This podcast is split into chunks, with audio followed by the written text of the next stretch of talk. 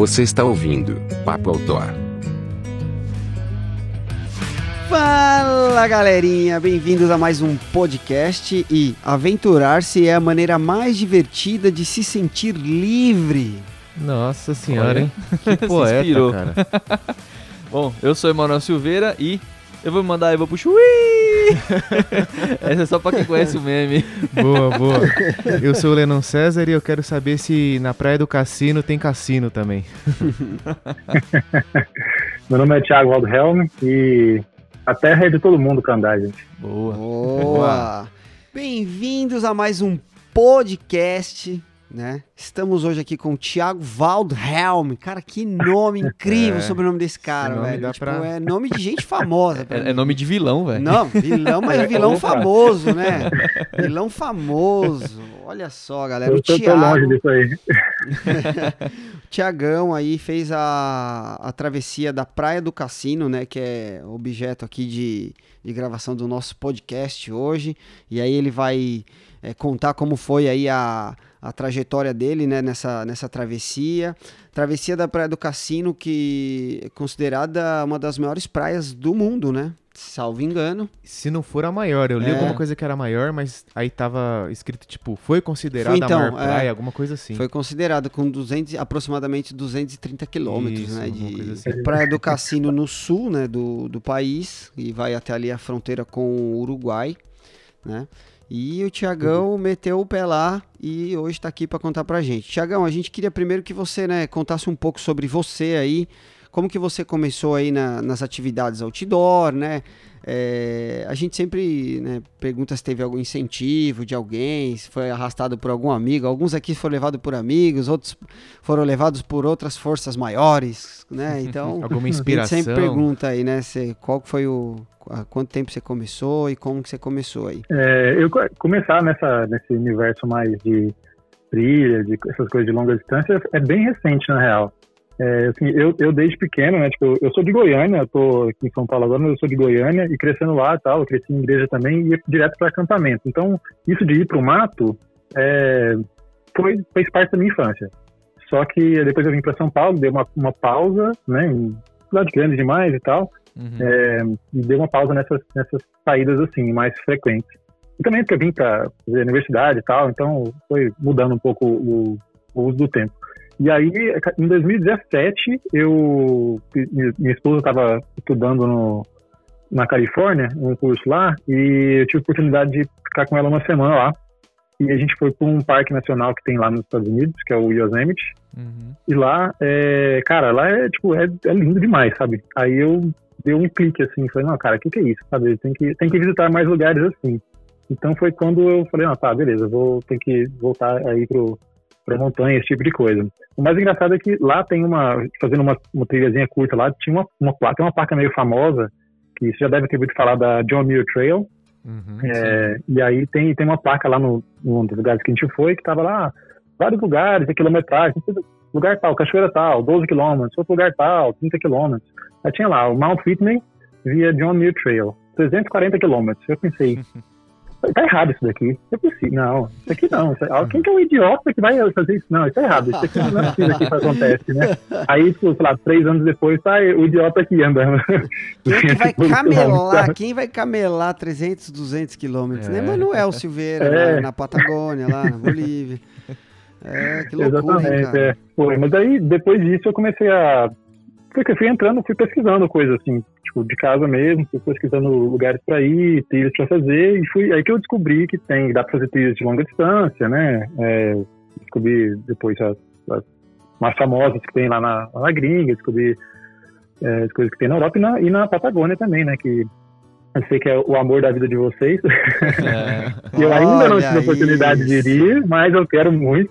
Vai, com certeza. É, e aí eu fui, a, de, de travessia assim mesmo, né, a, a minha experiência é, é pouca na real, eu fiz a, eu tinha feito algumas trilhas já de, é, de um dia, assim, várias assim, né, é, aqui no Brasil, em alguns outros países também, e a de travessia mesmo eu fiz com a minha esposa em 2018, não, perdão, 2019, a Petrópolis, Teresópolis, aí foi nossa primeira, e é lindo lá, lindo, lindo, lindo.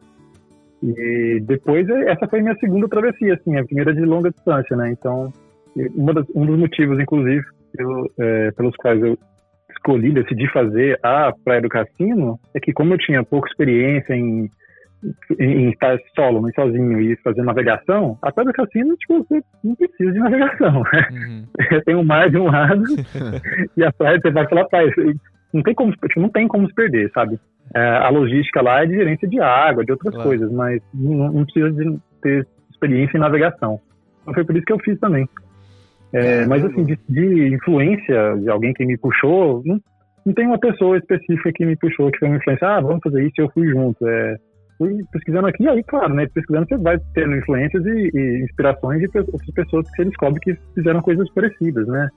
É, e aí, e uma das pessoas que, que eu- isso foi depois já que eu tinha feito a própria Teresópolis, eu descobri que tipo, tem uma, uma brasileira que chama Elane Bissonho, não sei se vocês já ouviram falar dela. É, ela fez a Triple Crown dos Estados Unidos lá, Uhum. né, a Pacific Crest Trail, a Appalachian Trail e a Continua. Continental Divide Trail. E é, ela fez ela acho que é, três vezes já, cada. E ela atualmente ela tem um recorde da Great Divide Trail, que é uma trilha no Canadá de 1.130 quilômetros. Ela fez ela em Ioiô, né? Ela foi do início até o final e voltou até o início em 52 dias, bicho. Olha, Nossa A senhora. mulher é um monstro, velho. um monstro. Era um monstro.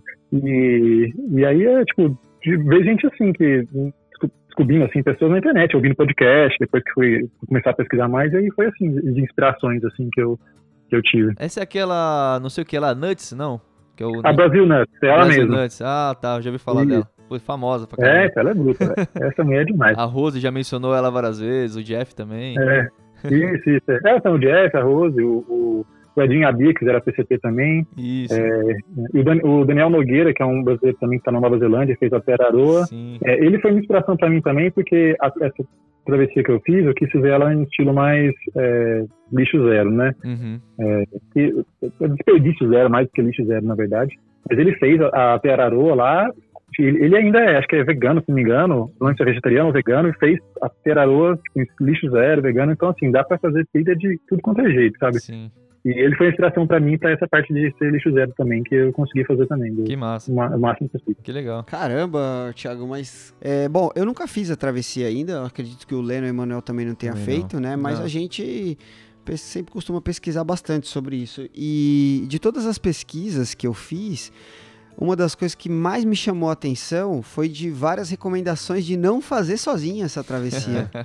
E aí você tá me falando que fez sozinho, né? E eu achei, caramba, mano, mas que legal. Porque, assim, quando você vê uma, duas, três pessoas recomendando, né? Você fala, nossa, teve alguma coisa.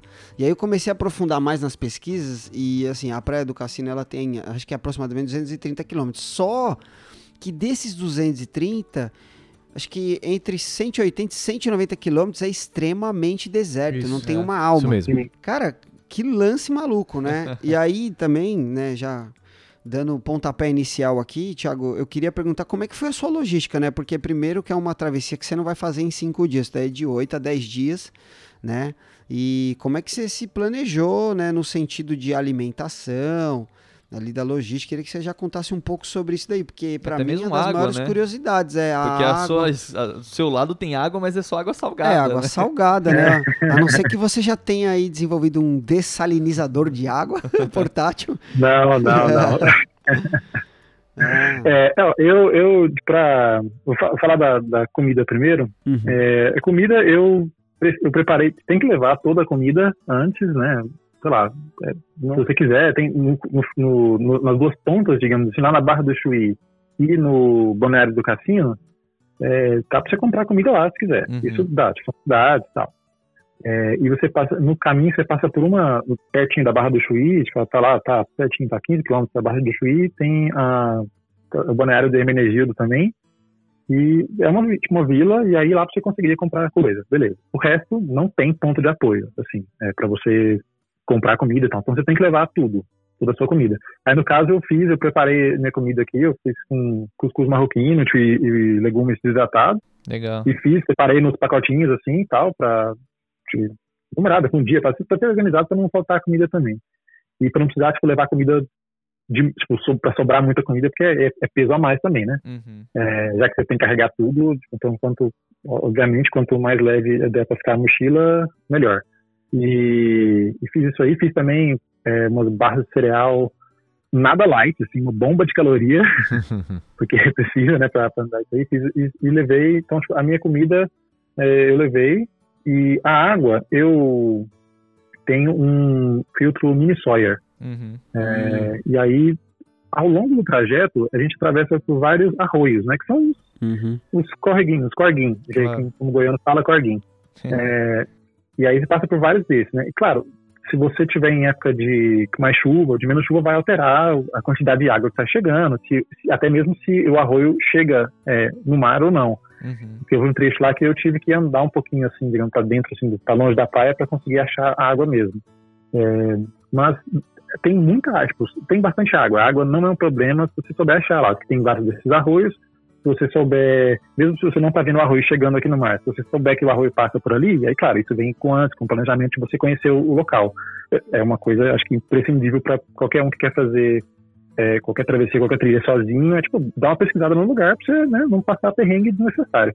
Daí eu fui é, baseado nisso aí, peguei água no caminho, sabe? É, e com filtro, é, eu sei que tem gente que faz com, com clorim, se não me engano, que chama, Uhum. né? Aquelas, aquele negocinho de conta-gota. É. E, e, e tem conheci gente que fez isso com clorim e também tranquilo. Eu, é, eu, eu bebi água de pasto, assim, sabe? Eu bebi água com, com gosto de pasto e não passei mal, sabe? Te- Tava tranquilo. Eu prefiro das duas nesse caso, eu filtrei ela duas vezes. Esse que você gasta tipo, um pouquinho mais de tempo ali, mas não é nada. Não é uma coisa que, meu Deus, eu tô morrendo de sede, quero Claro. beber água aqui, não. É, dá pra fazer tranquilo, sabe? É, então, é, tem- dá pra fazer. Tipo, água, na verdade, parece que é muito assim, mas como tem esses arroios, não é um problema. Aí é saber também, claro, né? Ah, beleza, aqui tá perto do mar, não vou pegar água aqui que tá meio insalobra. Entra um pouquinho, vai pro né, sentido da, do, do rio pra dentro, assim, do continente e pega a água mais ali pra frente. E, e só pra entender, assim, essa questão da logística aí, quantos dias você fez a travessia, cara? É, Só pra entender quanto de comida que você levou. É, eu me planejei para fazer ela em sete dias. Eu vi Hum. é, os- alguns, alguns relatos de pessoas que fizeram, que era por volta de seis, sete, oito dias. Eu falei, ah, dá para eu fazer em sete dias, que eu consegui tirar uma semana do. Tive uma semana de férias, né? Tá. E eu acabei. é, no final, eu terminei fazendo ela em seis dias, mas eu me planejei para sete dias. Ah, e levei com, tipo, uma refeição a mais, sabe? Então eu tinha, eu tinha, digamos assim, almoço e janta para sete dias, levei uma refeição a mais, pra, né? Melhor ter. Uhum. Pra ter uma- garantir. é, para garantir. E, Então e foi assim. você falou de seis dias. Cara, eu pensei numa coisa agora aqui, porque né, a gente sempre tenta fazer em menos. Então, você tem algum conhecimento de alguém que fez o recorde da Praia do Cassino com trekking, não com corrida, ou moto, ou bike, qualquer outra coisa? Alguém que tenha Cara, feito eu- quatro, três dias? Acho é Eu não, eu, eu não achei, cara. Assim, eu não, vou- eu não vou dizer que é impossível, né? Vocês, que são trail runners, eu não sou trail runner, então. O Will aqui, ó. É, se o Will for pra lá, ele faz em 4 horas. Não, o Will faz em quatro é, horas. então, aí, aí Tá beleza, Tá louco. sabe? De- deve 200, dar. e- 200 e 200 E e, 30. pouco dia dá mais de 24 30. horas, 230.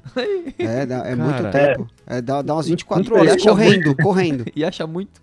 Porra, isso é louco.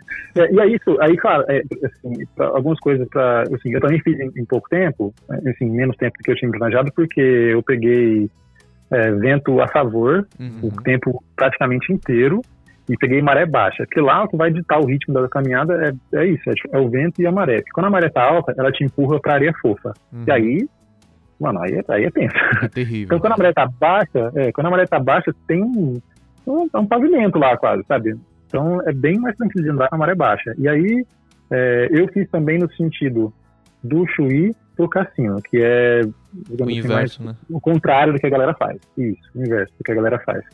É, e eu dei uma pesquisada para saber, né, na época que eu estava indo, eu fiz em novembro de 2020, né? Então Uhum. eu dei uma pesquisada para saber, tipo, direção dos ventos, essas coisas, de que naquela época é mais comum os ventos soprarem do sul para o norte. Aí eu falei, Hum. então, né, vamos, vamos junto porque é mais fácil. Legal. E, então isso que me ajudou bastante também, sabe? para conseguir fazer isso em menos tempo. Eu dei um, cheguei a dar dar uma pesquisada para ver, né, ah, qual que é o, o recorde e tal, mas eu não achei, cara. Tem muita gente que faz em pouco tempo, assim, em, em cinco dias, em quatro dias, não sei que tem gente que faz com suporte e vai de carro a alguns pontos. Isso. Então, aí eu, eu não consegui achar. Tipo, deve ter, assim, tô, tô dizendo que não tem.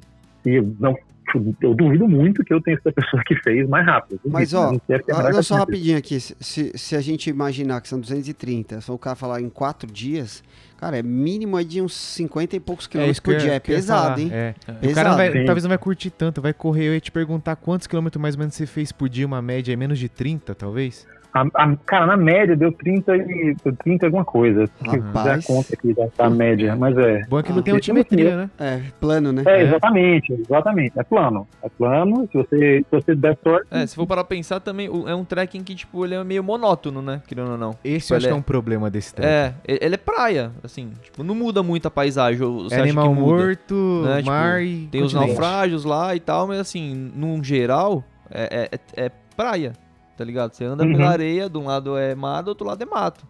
Entendeu? Tipo, então, você caminha, você nem vê o tempo passar. É Quando você vê, você já caminhou, sei lá, 30, 40 quilômetros, entendeu? Eu acho, né? Eu É, ou, não é, ou não é assim. bem assim, Thiago.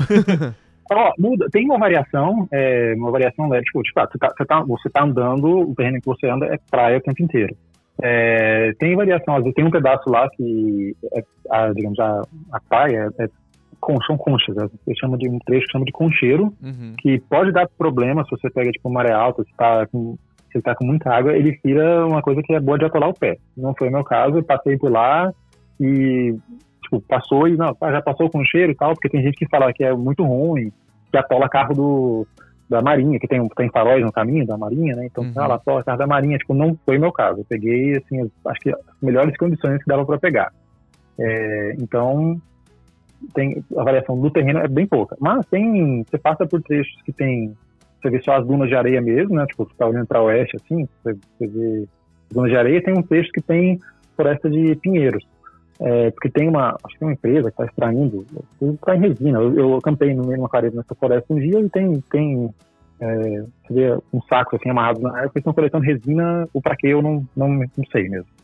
É, então tem uma variação tipo, leve assim de que se você vê.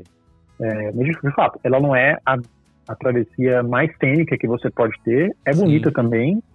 é, mas assim, é, o pessoal fala, tipo, ah, eu chamo de abismo horizontal, uma coisa assim, se não me engano. E é bem essa a pegada. Você vê e fala, cara, é, é muito. Eu, eu moro em São Paulo, então assim, é prédio pra tudo quanto é lugar. E você tá num lugar que o horizonte é infinito mesmo. Você olha pro. Assim, tem hora que você olha, você, você, você só vê o céu, o mar, se você olha pra trás é, é areia, sabe? E é, Nossa. fala, caramba, sabe? É, é muito inóspito nesse sentido, o que é uma coisa legal, uma coisa que eu queria também. Isolado, falar, né? legal, eu, acabei isolado também.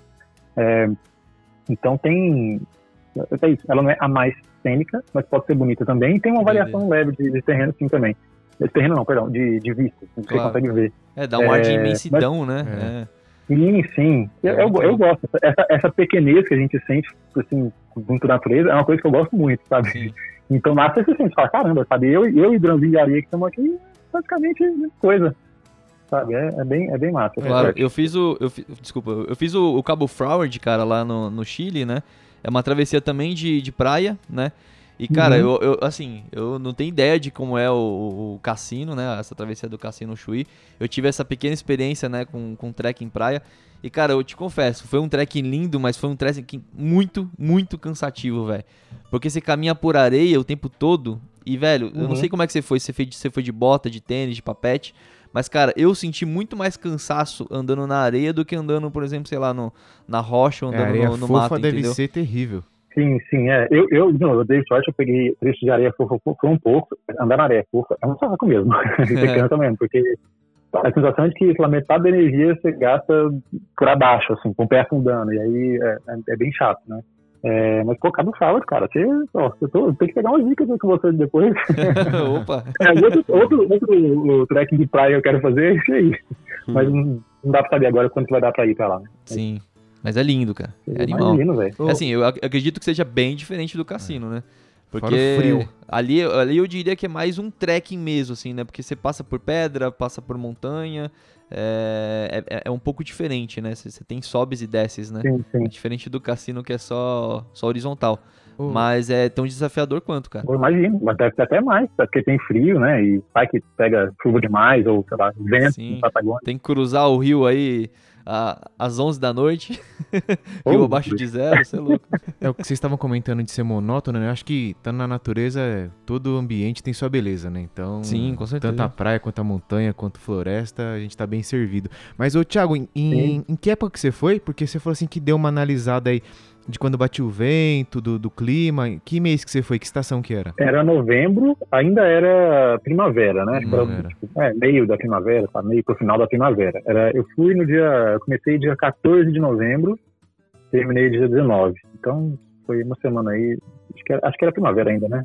O verão começa em dezembro só depois. Isso. É, e tava, era uma época que eu também vi que lá o pessoal fala que pra você evitar o verão, verão e inverno, porque ou é frio demais ou é calor demais, né? E venta, falam que ah, venta muito quando tá no inverno, é muito frio. É, bem, venta bastante o tempo inteiro, mas acho que o ideal é ir ou no outono ou na primavera, que os ventos são mais amenos, as temperaturas também são mais amenas.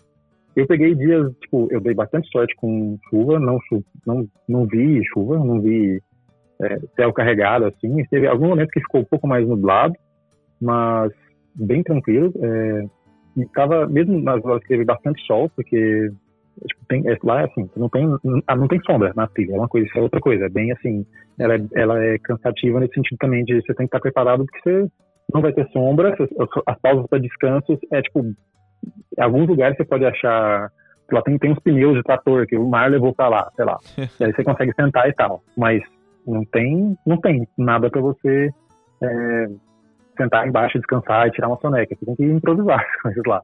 Que E, loucura, hein? Então, assim, eu peguei, eu peguei sol, o dia que eu peguei sol, eu tava com vento. Então, eu não me senti, meu Deus, tô morrendo de calor e tal. É, ela é cansativa é, psicologicamente também, né? Nesse sentido. Você tá isolado e a paisagem no mundo tem, tem, tem dias que você fala, caramba, eu tô vendo aquela coisa ali, tô vendo aquele farol há duas horas, parece que, parece que alguém tá empurrando o farol, vai tá longe, não chega perto nunca. Mas- Miragem. É, mas ela é mais nesse sentido assim. Então, é, é, eu fiz em novembro e também porque eu vi, né, que os- é bem isso, eu vi que é, não só em novembro quanto no sentido do sul para o norte, porque eu tinha dado uma pesquisada antes e vi que era era provável que fosse é, entre aspas mais fácil desse jeito, mais fácil que com vento Hum. contra, né? Eu, eu acho que eu faria no inverno pra pegar uns ventos frios aí no sul. E aí quando chegasse ali no Chuí, que eu faria do Cassino pro Chuí, né? Do, do- de norte pra sul. Aí já emendaria o Uruguai ali de novo, porque ali o litoral é muito da hora. Uma boa também. Ô, ô Thiago, você tava comentando aí, cara, sobre né, não ter é, lugar assim pra, pra descansar ali, pra sentar, né? Não tem um refúgio, né? É, nas pesquisas que eu fiz, assim, em algumas imagens, eu vi que em alguns lugares, assim, você vê uma- umas construções abandonadas, né? Cabanas abandonadas, casas de possíveis pessoas que habitaram aquilo ali em algum momento ou construíram aquilo por algum motivo, assim. Você chegou a ver algo nesse sentido, assim, alguma coisa, alguma, alguma dessas casinhas de madeira aí ou não? Sim, sim. É, o que eu, quando eu quis dizer que não tem sombra é mais durante o no meio do dia, né? Durante Uhum. o trajeto, né? Para você acampar, no caso, você- em teoria você pode parar em qualquer lugar, assim que eh, sugiro parar em um lugar próximo de água corrente, né? Para Uhum. É. É, mas você pode parar em qualquer lugar. Não tem, não tem nenhuma área específica para acampamento, né? Isso não tem refúgio, não É. tem área de camping. Isso, assim, é- isso é muito, isso é muito tipo. bacana, né, cara? Você tá num rolê desse e falar, puta, meu, Cansei. quebrei no rolê, cansei, Qualquer lugar. aqui fiquei. É gostoso. É. Eu-. Eu, vou- eu vou ser bem sincero, quando o Thiago falou da, da, da, pra- da Travessia do Cassino, a gente conversou pessoalmente um pouco. Depois eu fui, né, abrir a- as bases de pesquisas, né, gu, gu, googlísticas. e eu me animei muito de fazer. É mesmo? Animei muito, e de bike Que legal. ainda. É, de bike. Porque de bike, cara, você faz ali uns três dias, quatro dias ali. Pneuzão tem que Curtinho, ser. né? Animal, é. Puta, eu animei bastante e, poxa, gostei muito. E o, o que eu mais gostei em tudo isso, Thiago, é isso que você acabou de falar. Esse lance de não ter uma, uma regra, né? Você chega ali, acampa onde, onde dá e, e tá tranquilo. Isso é gostoso, essa liberdade, né? De você poder acampar e não ter aquela, aquela coisa engessada de, de campos obrigatórios, de lugares sim. obrigatórios. Ah, não pode acampar aqui por isso, por isso, por isso. É muito gostoso isso, né? É, Você faz seu É. próprio roteiro, né? Um, um lugar que é mais assim, é, ponto batido da galera, os lugares, na verdade, que são mais ponto batido das pessoas que fazem. Então tem gente que faz de carro, de moto, de bicicleta. Teve, eu sei que teve gente que fez de bicicleta um pouco antes de mim, porque teve um trecho lá que eu tava vendo os, a marca dos pneus, é, que o mar não tinha apagado ainda. Então, ah, pra saber que tinha passado gente de bike ali. É, mas tem alguns faróis ao longo do, do, trajeto, né? E um deles é guarnecido pela Marinha, que é o farol do Albardão, que tá mais, tipo, mais ou menos na metade do caminho. E ele, ele só ele que é guarnecido, e lá, geralmente, né, em tempos é, pré-Covid, é, a galera parava lá e eles ficavam no alojamento deles. Eles abriam lá para os caminhões, para as pessoas que estão fazendo trajeto, né, para uhum. acamparem lá e tal. E durante esse, né, a pandemia, eles tão, não estão permitindo isso. É, eles, eu passei por lá também e eles deram água e tal, mas a gente não pôde. É, e nesse dia eu estava acompanhando, teve outras pessoas que estavam fazendo o trajeto que eu encontrei com elas no meio do caminho. E a gente, nesse dia a gente andou junto e acabamos no farol da Bordão e é, ficamos acampados tipo, dentro. É, é uma, uma área grande assim, com uma cercada e tal. A gente ficou acampado dentro dessa área grande, mas longe das, dos alojamentos dos, é, dos oficiais que estavam lá e protegido, porque era, é a região, acho que mais venta, a região que a gente mais pegou vento foi um dia, tipo, vento o dia inteiro, e vento, assim, de... Se você... Tinha um cara que tava levando um carrinho, assim, tava puxando um carrinho, e o carrinho andava sozinho, porque o vento levava. Nossa. É, e aí, é, daí a gente se abrigou do vento lá, assim, com os arbustos grandes, assim, e para abrigar do vento, assim, foi legal por causa disso. É, e eles deram, é, repuseram nossa água e tal, mas a gente não pôde ficar no alojamento e tal que geralmente, né, antigamente dava para dava para ficar. Agora, de resto, é isso. E os outros faróis, a galera acampa perto porque, sei lá, porque é um ponto de referência, sabe? Mas, de resto, é, eu, eu, no meu trajeto, eu acampei, no, no primeiro dia, eu acampei no, é, tem, lá na, na, no Hermenegildo, na Vila do Hermenegildo, tem um camping lá, porque eu cheguei de ônibus, né, no Chuí, na, no município do Chuí, aí do Chuí você tem que ir para Barra do Chuí, que fica na praia, e aí são uhum. é, 10 quilômetros. E aí eu cheguei de ônibus e tal, é, até consegui recarregar um pouco mais o celular e, e comer alguma coisa, tá? só para ver que estava tudo certo. Não, não tinha ônibus, o, horário, o próximo horário que tinha de ônibus para ir do Chuí para Barra do Chuí era lá, uma e meia da tarde, isso eram 11 da manhã. Ah, falei, ah, não vou esperar ônibus aqui, é, eu fui andando mesmo.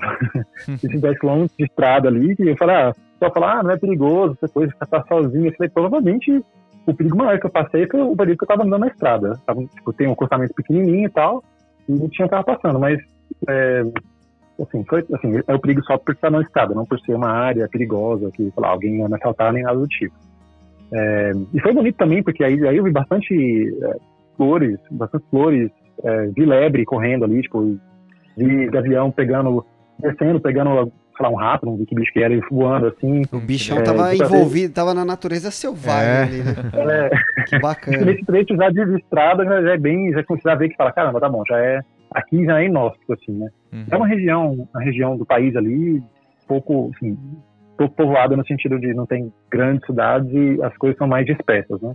Então isso foi legal, mesmo na estrada deu para ver bastante coisa. E a cobra que eu vi também, foi a cobra ele em estrada que ele cobra, então foi, foi, foi tranquilo ali. Aí eu cheguei na Barra do Chuí e saí, tipo, andei 15 quilômetros e aí cheguei no Hermenegildo e falei, ah, vou ficar por aqui mesmo, não quero forçar muito no primeiro dia. Aí eu fiquei num camp, é, dali mesmo. O, os outros dias foram, fiquei em casa, assim, digamos, no quintal de, de gente que mora por ali. Você fala dessas construções abandonadas, Uhum. Eu vi vaca no caminho, então tem, deve ter gente, tem gente que cuida vaca, vaca na praia, sabe? Eu falei, que raio está acontecendo aqui? É, então tem gente que cuida de vaca ali, que, que, que uhum. tem criação de gado ali e eu não vi essas pessoas, mas deve ter gente. Eu vi algumas casinhas assim ao longe, deve ter gente claro. ou, morando ou, que fica por ali de vez em quando. E tem, tem, um dia que eu fiquei na casa de um cara que mora por ali mesmo, ele tem tipo uma fazendinha ali. É, e lá ele tinha galinha, peru, pato, ganso, ovelha. Era uma fazenda mesmo, assim, sabe? E, e cachorro também. Então, é, era meio que.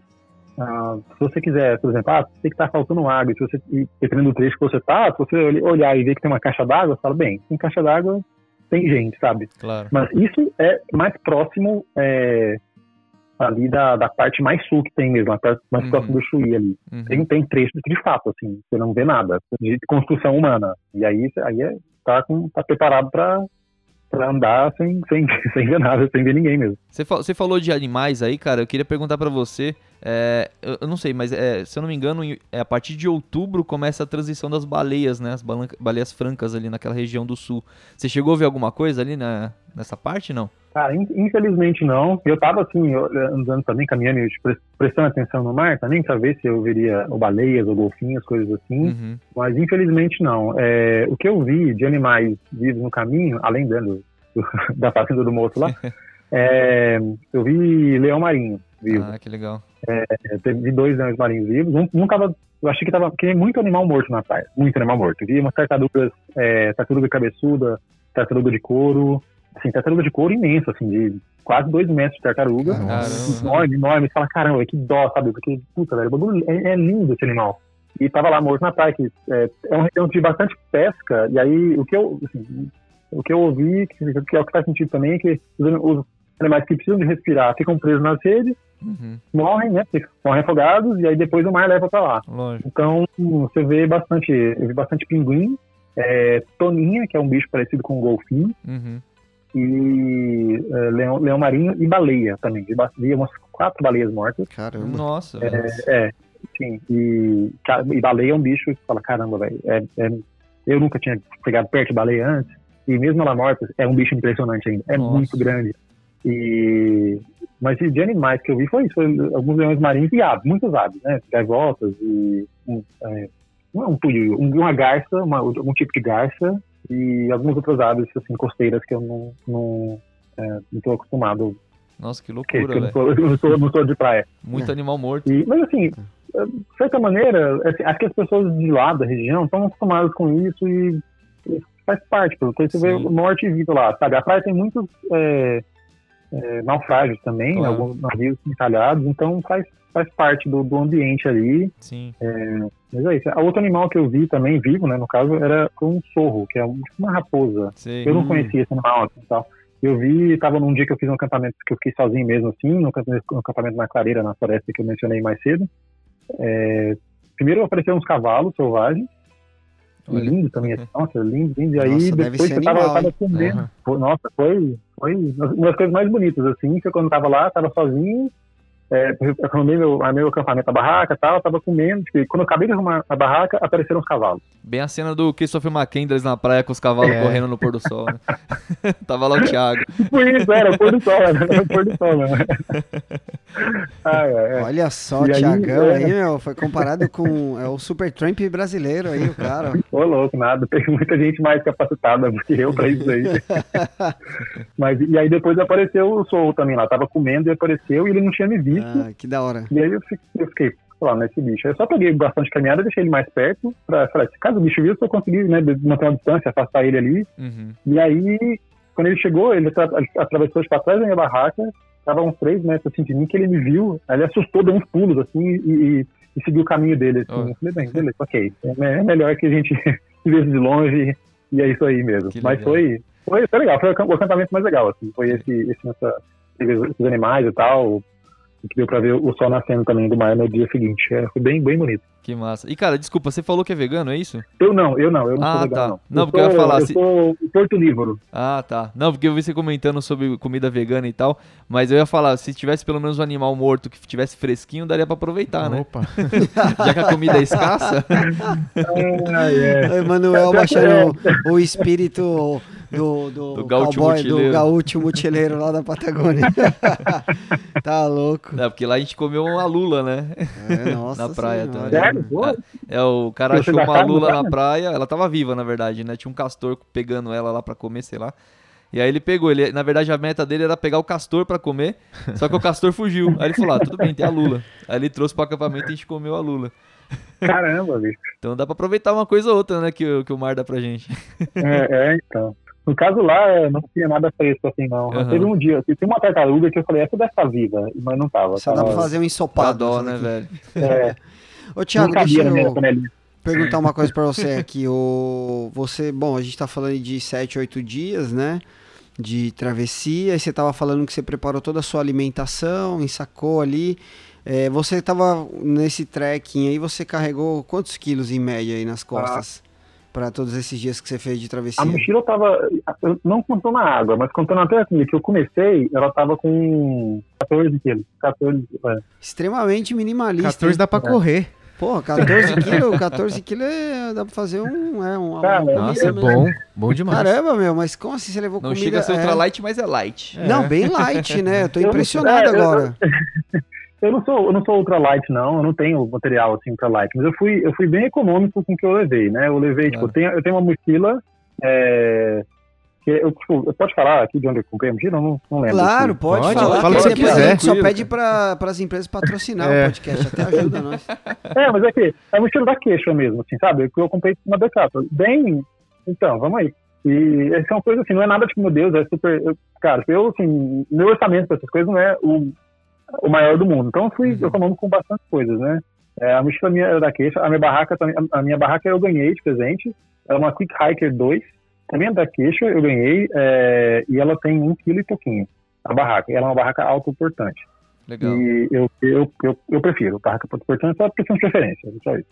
E é, o meu o isolante térmico, colchonete e tal, é um que ele é daquele de espuma dentro. Eu esqueci o nome agora técnico da espuma e tal. Mas ele tem espuma e ele, ele infla, a inflado com ar, mas ele também tem espuma dentro. Então ele fica um pouco mais fofinho, mais maiorzinho assim. O ruim é que como tem espuma dentro, não é só de ar, então na hora de você enrolar ele, ele também ocupa espaço. Então ele tem coisas volumosas que não são as mais pesadas de todas. E claro, eu fui num lugar que eu sabia que, tipo, meu meu isolante, é, perdão, meu saco de dormir é um de 15 graus. É, acho que limite, limite 10 graus. Eu, assim, eu, sabia, de novo, a época que eu sabia, não faria super frio, então dava para levar isso. Então não precisei levar uma coisa é, mais que seria mais volumosa para poder Uhum. para poder passar, digamos assim, passar mais frias, para poder estar em, mais, em regiões mais frias. É, e assim, eu peguei essas coisas que não são as coisas mais leves que tem no mercado, mas são, são coisas mais acessíveis, ou pelo menos eram mais acessíveis para mim. E, e aí eu, assim, de roupa, eu tava com, eu levei uma muda de roupa para poder, para viajar, que eu viajei de, de avião, né, de São Paulo para Porto Alegre, depois de Porto Alegre para Chuí fui de ônibus, depois na volta, depois do Rio Grande para Porto Alegre, eu fui, peguei um Blablacar, é, então eu peguei uma roupa aí para, né, só para as outras pessoas não tinham nada a ver com o meu, meu fedor depois de andar três dias direto, né? É, mas aí tava com uma roupa para caminhar e uma roupa para dormir. Então não, não fiquei levando, tipo, ah, não, levei tipo dois pares de meia. Não, eu levei a meia para levei dois pares de meia, que era um para usar depois, tipo, na cidade, digamos assim. É, e a comida que eu levei foram, é, tipo, cuscuz marroquino é uma coisa super leve de levar e você precisa de um pouquinho d'água e um pouquinho de tempo só para poder cozinhar. É, e é isso, não levei. Eu Mas não sou tipo, tá? não levei o- equipamento de foto, esse tipo de coisa. Ah, esse era o cardápio principal, cuscuz marroquino, assim? Você, ou você deu uma variada? Porque deve ser foda também, É. né? Comer, que nem o Emanuel, só comer Aveia. sopa de aveia com amendoim verde né, senhora. todo dia. Ninguém aguenta. Pelo amor de Deus. Ah, é. eu, eu, eu fui, como, eu- como eu sabia que ia ficar tipo, no máximo uma semana, é, quer dizer, sabia assim, né? Tinha me planejado para ficar no máximo uma semana, Uhum. eu não, eu- eu levei duas, duas latas de sardinha para misturar em algumas das refeições. Eu ia escolher no meio, assim, a hora que eu cansar de comer só o cuscuz ou como outra coisa. Claro. Então, eu fui preparado para, tipo, não, beleza, vai ser isso aqui, eu vou comer, tipo, a mesma coisa todo dia, porque é durante esse, esse tempo aqui só, né? Eu não recomendaria uma pessoa comer só cuscuz marroquino todo dia como parte da dieta.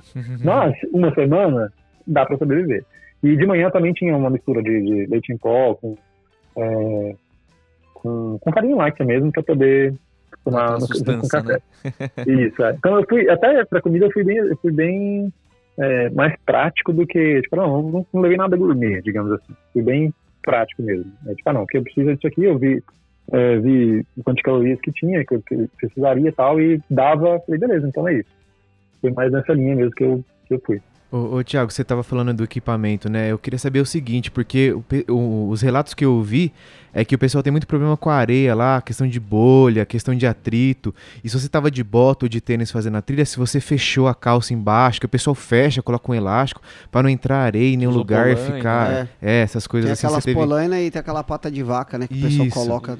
Muito corredor ou, é, de ultramaratona, essas mara- maratona, Marathon de Los Sables, que é no deserto, os caras Usa usam pra você entrar areia. no pé, sim, velho. sim. já Então, você teve É algum atrito, problema né? com isso, com É. atrito? Que você fez alguma coisa? Cara, Bem observado. É, eu não eu não tive problemas com isso assim um pouquinho é, depois como assim eu, eu tava com um tênis de corrida né um, um tênis da Salomon É, eu não, não fui de bota, porque você tem que, sabe, em alguns pontos da, da, do trajeto, você tem que atravessar o arroio. E tem, tem gente que leva, tipo, saco de lixo mesmo, aqueles sacos de lixos pretos grandes, e entram dentro dele e atravessa, assim. Que vai, dependendo da época do ano, você pode ir com água até joelho, mais ou menos. Uhum. É, eu peguei, não, não foi a época do ano que eu fui, eu fui, assim, acho que a água mais funda que eu andei foi, lá, no meio da canela, digamos, por aí. Nossa, tranquilo. É, mas eu fui com tênis mesmo, que falei, eu vou entrar com tênis e tudo no arroio e vai secar no resto do dia. Tava com sol, com vento, e, fui assim mesmo, sabe? É, eu tava com meia, uma meia de compressão, é, uma meia com, tipo, até, que vai até embaixo, assim, do joelho, Aham. e tava de calça, é, e a calça cobria o, a boca da calça lá embaixo, né, cobria, tipo, a entrada do tênis. Uhum. Eu não usei nem elástico, nem, nem nada assim, não. É, e eu en- entrava um pouquinho de areia na, na, na boca do tênis, no bocal do tênis, que ficava preso né, entre o tênis e a, e a meia. E eu sempre, tipo, eu parava, eu andava mais ou menos umas duas horas e parava, fazia uma parada, lá, uns 10, 15 minutos, aí voltava, andava mais duas e no, no meio do dia eu fazia uma parada maior, de mais ou menos uma hora pro almoço. Nessa parada eu tirava o tênis, tirava a meia e botava o pé pra, o pé cima. Então não tive problema, tipo, com unha, não tive problema com bolha. É, no final do tudo, como, até porque teve outro dia que eu andei um pouco mais com o pé molhado, a, a pele co- começou a querer ficar um pouquinho mais irritada em alguns pontos que, onde o tênis aperta mais. Mas, assim, nada que, é, como, de novo, no caso ali, eu tava, eu fiz uma semana só, não, não sofri com isso. Quando depois que cheguei em casa, não deu bolha ali, nem nada do tipo, não. Uhum. Então, eu, assim, fui, fui com tênis que eu sabia que era, ia conseguir respirar o pé, sabe? Pra poder justamente vou entrar com o tênis dentro d'água, Secar vou continuar andando e o tênis vai secar no pé. O tênis vai secar e foi bem isso mesmo. Eu Acho que se ele É. tivesse de bota, acho que o negócio ia ser mais, mais problemático aí, que a Sim. bota demora um pouquinho mais pra secar, apesar de ter as membranas lá É, e tal. eu passei esse d'água. perrengue lá no Cabo Forward, né? Entrava areia, velho, e tipo, primeiro que molhava, demorava pra secar. Segundo, quando entrava areia, era uma desgraça, velho, porque Então. gerava um atrito do caramba na bola. Isso é um problema, porque se o cara tem bolha, umas bolhas ferradas no primeiro e segundo dia, tá ferrado. entendeu? Nossa, mas isso que, que o Thiago falou aí, eu acho que eu não faria nunca, cara. Porque eu, numa prova, uma vez, é, eu falei, ah, vou meter o pé na água, travessia de rio, né? Meter É o pé na água verdade. aqui, puta, sol vai secar, cara. Isso daí lascou foi com o meu pé, É. na verdade. Eu É tiraria, eu acho, hein? Eu Mas, é que, tiraria mas é que ele tava recebendo, acho que vento toda hora, sol É, ali, não, esses tênis secam é mais rápido, rápido, né? É, não, é, mas a, a ideia dele também vai, vai muito de acordo com, por exemplo, essa galera que faz é, trilhas de longa distância, que é mais ultralight que vai de Sim. tênis. Sim. Meu, você vê a galera lá passa pelo rio, passa por neve de tênis, É, de molha, não tudo, tá nem- aí, nem vai tira, é. secando. No final do dia tira a meia, estende, é isso. e- Você é louco, mano. Claro, tem que estar com a meia preparada, né? A meia que seca É, rápido. Se for de caramba. merino, melhor. E, e, e sempre fugir de algodão, gente, né? É, Se ah, algodão que é o maior inimigo Não, do- dúvida. sei, mas se alguém tá ouvindo aí, é isso. É. Vai, pega material que, é, que foi feito pra isso, né?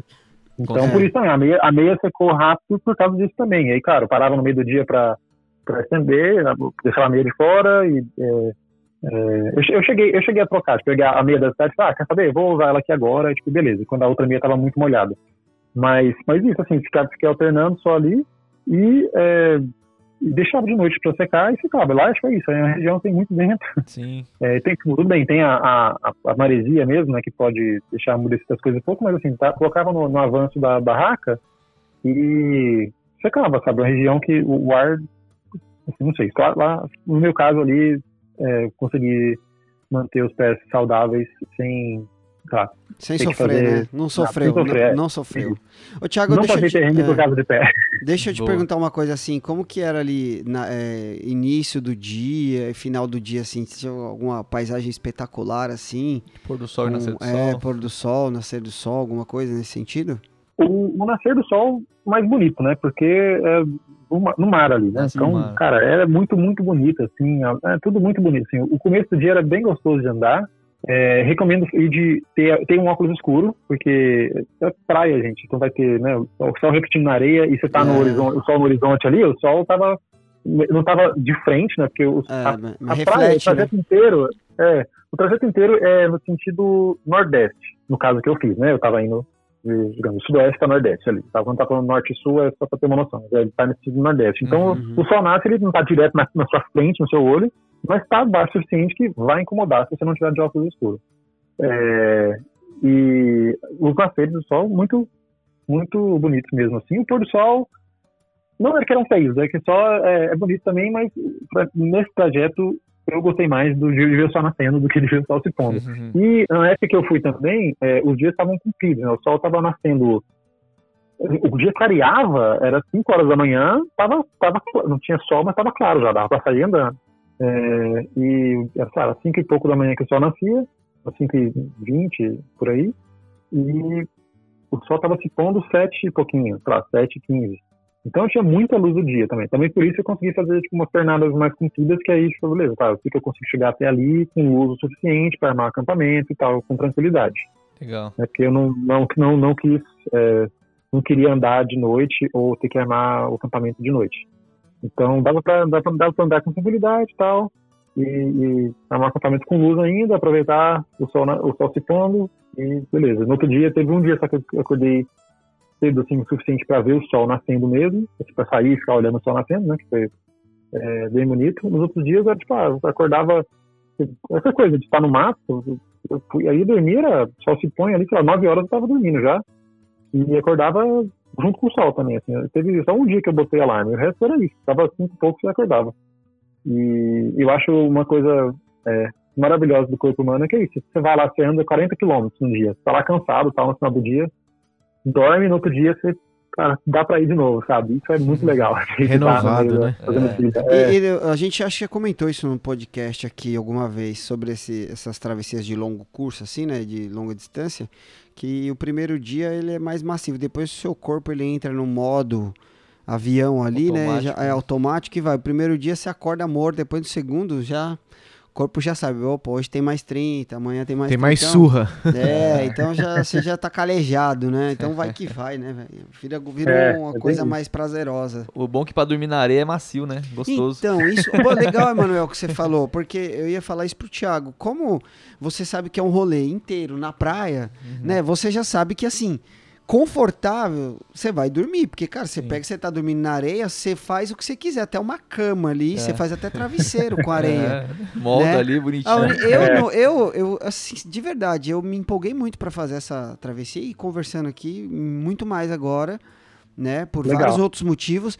E se eu for fazer essa travessia, eu vou levar um simples isolante. É. Bem, Ah, bem fininho, é. né? Tipo, Porque lá- se você se acomoda ali com areia, cara, acabou. Leva aquele saco Viper da, É, e, da e Náutica, falar que é nisso, falar em dormir assim, tipo, ô Thiago, é, você acha que existe a, a possibilidade de só bivacar? Eu ia Só fazer isso. bivac? Porque, tipo, Eu- eu acho- isso se não ventar muito à noite, É, né? Não sei como é que Muita funciona. areia. Exatamente, esse é o ponto. Tem que, ver, assim, dá pra bivacar, bivacar dá, é, dá pra, mesmo, mesmo na parte que tem só, tipo, mais dunas, assim, você consegue, tipo, sair, digamos, da praia Aham. e pra parte entre, as dunas ali e achar um lugar que dá, daria pra bivacar. O ponto é que venta bastante, então, eu- nunca bivaquei. Então, não sei se, não, eu não poderia falar, não, vai tranquilo que dá, sabe? Eu, eu não me sinto confortável para falar isso. Assim, é possível? Que sim, só que tem essa questão do vento, sabe? Que você vai lidar com isso lá, venta é, o tempo inteiro. Varia um pouco o, a força do vento, a direção, mas vai ventar. Ah, não, já, Você já pode me... pegar uma janela que não tem vento, mas aí é uma coisa muito específica, né? O, ca- o cara vai acordar a milanesa ali, né? É, não, eu já me imaginei Exatamente, acordando é. cheio de areia na cara, É. tá ligado? Tipo, areia na boca. Acho que não tem jeito, não. Meio treta. E, é, eu- no caso, por exemplo, eu, eu em todos os acampamentos que eu fiz, tentei dar uma uma fugida do vento, né? E então eu quero dizer que tem alguns lugares perto dos, dos faróis, principalmente, Aham. que você consegue chegar, é, tipo, entrar um pouquinho mais assim, tipo, na direção oposta da praia, né? Entrar um pouquinho mais pro continente e vai achar umas clareiras mais protegidas de vento. E nessas clareiras, eu acredito que sim, é que dê para bivacar com, com tranquilidade. Pô, legal, bom saber também. É. A, a única Nossa, coisa que não mas- dá pra fazer é redes lá, lá porque É, lá não. não, tem nada pra pendurar onde rede. Ah, verdade. Ô, Thiago, uma pergunta bem peculiar aqui, cara. Você tomou banho nesses dias aí? Seja de claro ou água doce, né? Seja sincero, hein? Sim, sim, é, não, eu, eu fui, eu teve, eu, eu cheguei a postar acho, no, no, Instagram, pra- só avisando que ia pra alguns amigos e tal, e teve gente perguntar como é que você vai fazer com banho. Eu falei, gente, eu tô sozinho no meio do mato, eu não, eu não tô planejando tomar banho, eu não tenho problema de Claro. eu conviver com o meu, meu próprio cheiro. É, só que eu dei, tipo, o primeiro dia eu fiz, eu acampei no, no camping, eu falei, tem, tinha um banheiro lá, eu falei, eu vou tomar banho porque vai saber quando é que eu vou tomar banho de novo. Aí beleza. Aí no segundo dia eu campei lá na, na, na fazenda do, do, do seu. Esqueci o nome agora do, do, do, do senhor que tem lá. É, e eu fiquei lá na, na, fazendinha dele e eles tinham daquele chuveiro de campanha, assim, que é um baldão que você enche d'água dentro e embaixo tem tipo uma torneirinha para você liberar. Então também o banho, assim, ele era, ele era baixo ainda, assim, então eu tomei banho meio agachado, mas consegui tomar um, um banho de gato ali só lavando as áreas críticas. É, e, e, assim, eu sempre também falei, aproveitar pra, pra, o banho para tipo, lavar o pé. É outra coisa que ajudou também. Então, acho que o, o pé eu sempre lavava. É, e aí, no, no dia do farol do Abardão, é, ainda eu tomar banho. No outro dia, é, também não. Não uhum. Foi dois, dois dias sem banho que eu não tomei banho. E depois teve um dia que no meio do, no meio do dia, assim, eu tava, é, minha água tava para acabar, eu falei, ah, vou procurar água. E aí eu vi uma caixa d'água lá no lugar, falei, vou naquela direção ali. E tinha isso, não tinha isso no, no, no, mapa, sabe? Não era uma coisa que eu sabia que estaria ali. Uhum. Eu vi que tinha uma caixa d'água, falei, vou naquela direção. E cheguei lá, era uma casa do, digamos, uma casa de veraneio, não, um, uma, um casebre que umas pessoas que moram no Balneário do Cassino fizeram, tinham três caras lá. E eles não, tá, deram água e tal. E falaram, você tá fazendo, você tá andando, você sai de onde? Deixa eu ir, nossa, você é doido. E fazendo essas coisas. E ficaram conversando e assim, e eles foi muito legal dia, porque o cara conjurou uma cadeira, de repente tinha uma cadeira para sentar. Aí, de repente, o cara foi e me trouxe um biscoito. Eu falei, não, cara, ele entrou assim e saiu com um biscoitinho, assim, pra mim. Nossa, não precisa, gente, não sei o que e tal. Aí ele, e água? Você só bebe água, você bebe outras coisas? Como é que funciona? aí ele trouxe uma cachaça. E aí ele falou, ah, o almoço vai sair, fica aí. Aí, Olha. cara, aí, aí, cara, aí eu falei, tá bom, vai. Era tipo umas 11 da manhã aquilo, eu falei, é, eu vou ficar aqui, eu vou almoçar com eles, eles oferecer e tal. E eu falei, não, não precisa. Não, sim, sim, tá, tem. Não vai faltar não, pode ficar tranquilo e tal. e aí eu almocei com eles lá. E assim, comer um arroz com feijão, com carne, com batata, velho, depois de ter comido só cuscuz uns 4, 5 dias, é muito bom. Poxa, é, é, e aí, é, então, aí ele, aí ele falou, puta, agora que eu lembrei aqui agora, vai tomar um banho lá, que eu sei que ajuda a dar uma moral e tal, né? e tava no meio do dia, aí eu falei, primeiro eu pensei, ah, mas eu vou dar mais ainda, né? Que bobeira. Aí eu pensei, não, bobeira é você não recusar o banho desse. Eu fui lá, tomei o banho, pô, e, então, e aí? E depois tomei banho no, no último dia, é, quando eu cheguei na, na, no camping, né, no, na sala depois que eu acabei tudo, eu tomei banho de novo. Então, tomei mais banho do que eu achei que eu tomaria. Não, sim, total. Quando eu fui preparado para não tomar banho. Eu, na real, eu não levei nem desodorante. Você tem, vai, vai Não, não tem necessidade, tem, né, velho? É, exatamente. Não precisava. Mas e, e, banho de mar? Em algum momento você é. falou, ah, vou, vou, o dia tá curti, tá bonito, tá sol, vou entrar no mar. Vou conversar com o Iemanjá. É. É, é meio foda, né? Porque, tipo, você sai todo grudendo depois, né? Pra você dormir. Por causa do sal, é, né, meu? É, é, foda. E, cara, então, assim, eu, eu comentei mais cedo, né? No, no segundo dia, no dia que eu comecei, eu, na, na, saída mesmo lá, tinha, tava acabando, o pessoal estava acabando de fazer travessia, né, tinham vindo no sentido padrão, digamos assim, do Cassino pro Chuí, tava lá na barra do, do Chuí. Uhum. E eles falaram, vai começar agora, tal, legal, a gente tava no grupo de 11 aqui e tal, a gente tá acabando, a gente chegando ainda. Saíram umas pessoas de manhã aqui, então tem três pessoas que saíram, no mesmo sentido que você vai fazer, você deve encontrar com elas. Ah, legal, beleza. Beleza, no primeiro dia eu campei sozinho lá na frente, no outro dia, no meio do caminho, eu comecei a ver é, pegada, né, e durante o dia eu vi lá os três pontinhos se formando ao longe, tá? cheguei perto e encontrei essas três pessoas. Uhum. Nesse dia que eu encontrei com as três pessoas, é, a gente ficou, a gente ficou acampado lá na, na fazenda do, do, do, moço, ele, a gente foi pro mar, porque eu não ia entrar no mar sozinho. Eu respeito demais o mar para falar, ok, aqui na terra tudo bem, já tem certo risco, assim, mas dá, dá pra você administrar. Mas para eu entrar no mar lá sozinho, tipo, lá não é, é é muita onda quebrando uma em cima da outra e perto da praia já. E a ah. água é bem gelada, bem gelada. Então uhum. eu falei, eu não vou dar bobeira aqui, estar sozinho e, sei lá, qualquer coisa acontecer. Sabe? E lá nessa, na fazendinha que a gente estava também, é, tinha uma cabeça de tubarão que o cara pegou ali na frente, sabe? Então, tem tubarão na, nas águas também. Que doideira. Então, assim, sei que tem gente que nada, tem gente que vai lá surfar, beleza. Eu, eu, se tivesse mais pessoas, eu toparia, eu entraria mais no mar. Mas como eu tava por estar sozinho, eu falei, não, não, essa, esse é um risco que eu não, Melhor não, arriscar. não preciso?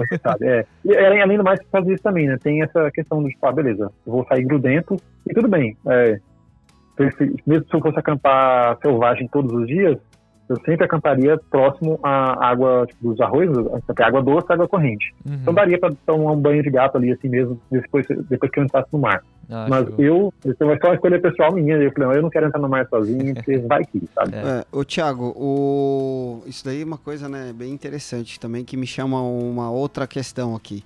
O lance de você ter feito sozinho, né, também, porque assim, quando você tem uma outra pessoa com você, né, é um vigiando o outro ali, né? É. Então você entrou, ah, vou entrar no mar ali, tem uma outra pessoa é, de Por olho, perto. então de repente numa situação emergencial pode ter um, um, um apoio ali. É, o que eu queria perguntar para você, na travessia você encontrou outras pessoas andando em solito assim também, ou outras Ou de caravanas, bike. ou de bike, ou foi esse, porque assim, cara, de tudo que eu pesquisei na travessia, aqui é um ambiente bruto, né, assim, Sim. que é, é, é um ambiente selvagem, apesar da, do, da monotonia das paisagens, né? Daquela sempre ter o mesmo, a paisagem é mar de um lado, dunas do outro, no máximo os, os bosques de pinheiros ali e tal. É, você chegou a ver assim outra, outras pessoas? Ou não? É, então, eu tinha essas três pessoas fazendo, eles eram do, lá do, da região de Porto Alegre mesmo, né? Eram dois caras e uma mulher, Uhum. e, e eles têm, assim, uns 50 e poucos anos de idade, e estavam lá, firme e forte, sabe? Estavam fazendo, os três no mesmo sentido que eu estava fazendo também, e no meio do caminho, mais ou menos, no dia que a gente estava chegando no Albardão, a gente encont- cruzamos por dois caras que, que são daqui de São Paulo, que estavam fazendo, que, e eles eu sabia que estariam na trilha. Eu, eu tinha, eu imaginava que eu ia encontrar com eles, porque tem um, um grupo que eu tô no, no da internet que eu tô, né, do Negritude Outdoor, e eu, quando eu, eu comentei lá que eu ia, eu falei, ah, vou fazer a, a travessia do Cassino, aí um cara falou, ah, tem um amigo meu que tá fazendo, ele começou hoje. E tinham começado antes, então eu falei, ah, beleza, devo contar com eles, com eles estiverem acabando e eu estiver começando. E acabou que eles, por estarem fazendo no sentido é, né, do, do Cassino pro Chuí, eles acabaram terminando, tinham planejado para terminar em sete e terminaram em oito porque pegaram o vento contra Hum. e, e esse tipo de coisa. Então, o que eu tô falando, o vento de fato tipo, ajudou mesmo, assim, sabe? Tem que ser é pra ver que é, ajuda bastante. E, e eu encontrei com eles. Depois, mais pra frente, assim, no penúltimo dia, eu encontrei com outro cara que tava fazendo no sentido Cassino Chuí, e sozinho também, que também tava puxando um carrinho. É, tipo, um, tipo um carrinho daqueles de feira, de, de vó mesmo. Caramba, É, com umas rodas, assim, umas rodas de rally, velho. Eu falei, caramba, que da hora esse carrinho. carrinho É, de feira é- com roda de rali, mano, caralho. É, É o Matias Tartieri da, da É. praia, do litoral. E aí só, eles falam que ah, às vezes é meio ruim porque dependendo do terreno, a, a roda fica emperrando, assim mesmo, sabe? Quando, principalmente na parte mais de conchas e tal. Uhum. É, eu tava só tipo, com a mochila mesmo, não, não- esse foi o problema que eu não, não, não peguei. Mas encontrei com eles e cruzei por duas pessoas fazendo de bicicleta. Eu tava chegando já no, é, no cassino, então eu não sei se as pessoas fizeram, se essas duas pessoas fizeram o trajeto é, todo, né, até o final, ou se elas foram só dar uma volta, não sei. É, mas no meio do caminho, assim, eu encontrei com essas pessoas, foram três pessoas indo no mesmo sentido que eu, e outras seis pessoas no sentido contrário. Então, é, sei lá, acho que relativamente pouca gente, né? Considerando, por exemplo, comparando com o que eu tinha feito antes, que é Petrópolis Teresópolis. E, puta, claro, passou um grupo de 15, assim, por, por, pela gente em, no primeiro dia, sabe? Então, e que você chega no acampamento, tem muita gente. Ô, ô, Thiago, e se eu estiver fazendo a travessia e de repente a pessoa eh, tiver um problema, precisar abortar no meio ali? Porque assim, por ser uma região muito isolada e não ter quase nada perto, eh, ou o cara vai pra frente ou volta pra trás, ou não compensa voltar, tem algum escape ali, tem alguma coisa no meio que dê pra você escapar se precisar?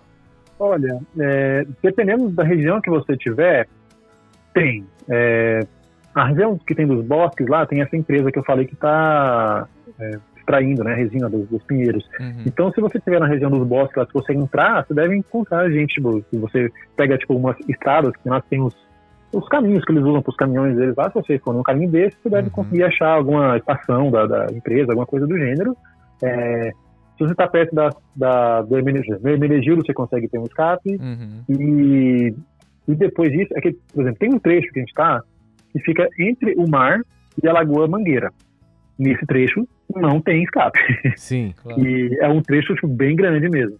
E lá não tem escape. Quando você chega na parte, digamos, na ponta norte desse trecho, tem a estação ecológica, estação ecológica do Taim.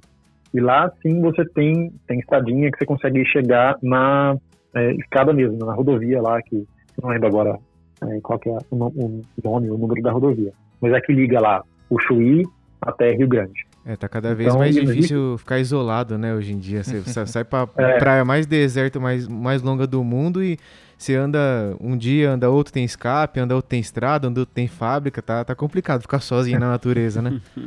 Mas é legal essa. É, mas essa... esse, esse trecho da, da lagoa, é, desculpa, só para completar aqui, esse Uhum. trecho da lagoa são, são é, sei lá, uns três dias aí que Caramba. não tem escape. Essa não, essa não é a Lagoa dos é um Patos, trecho- Thiago?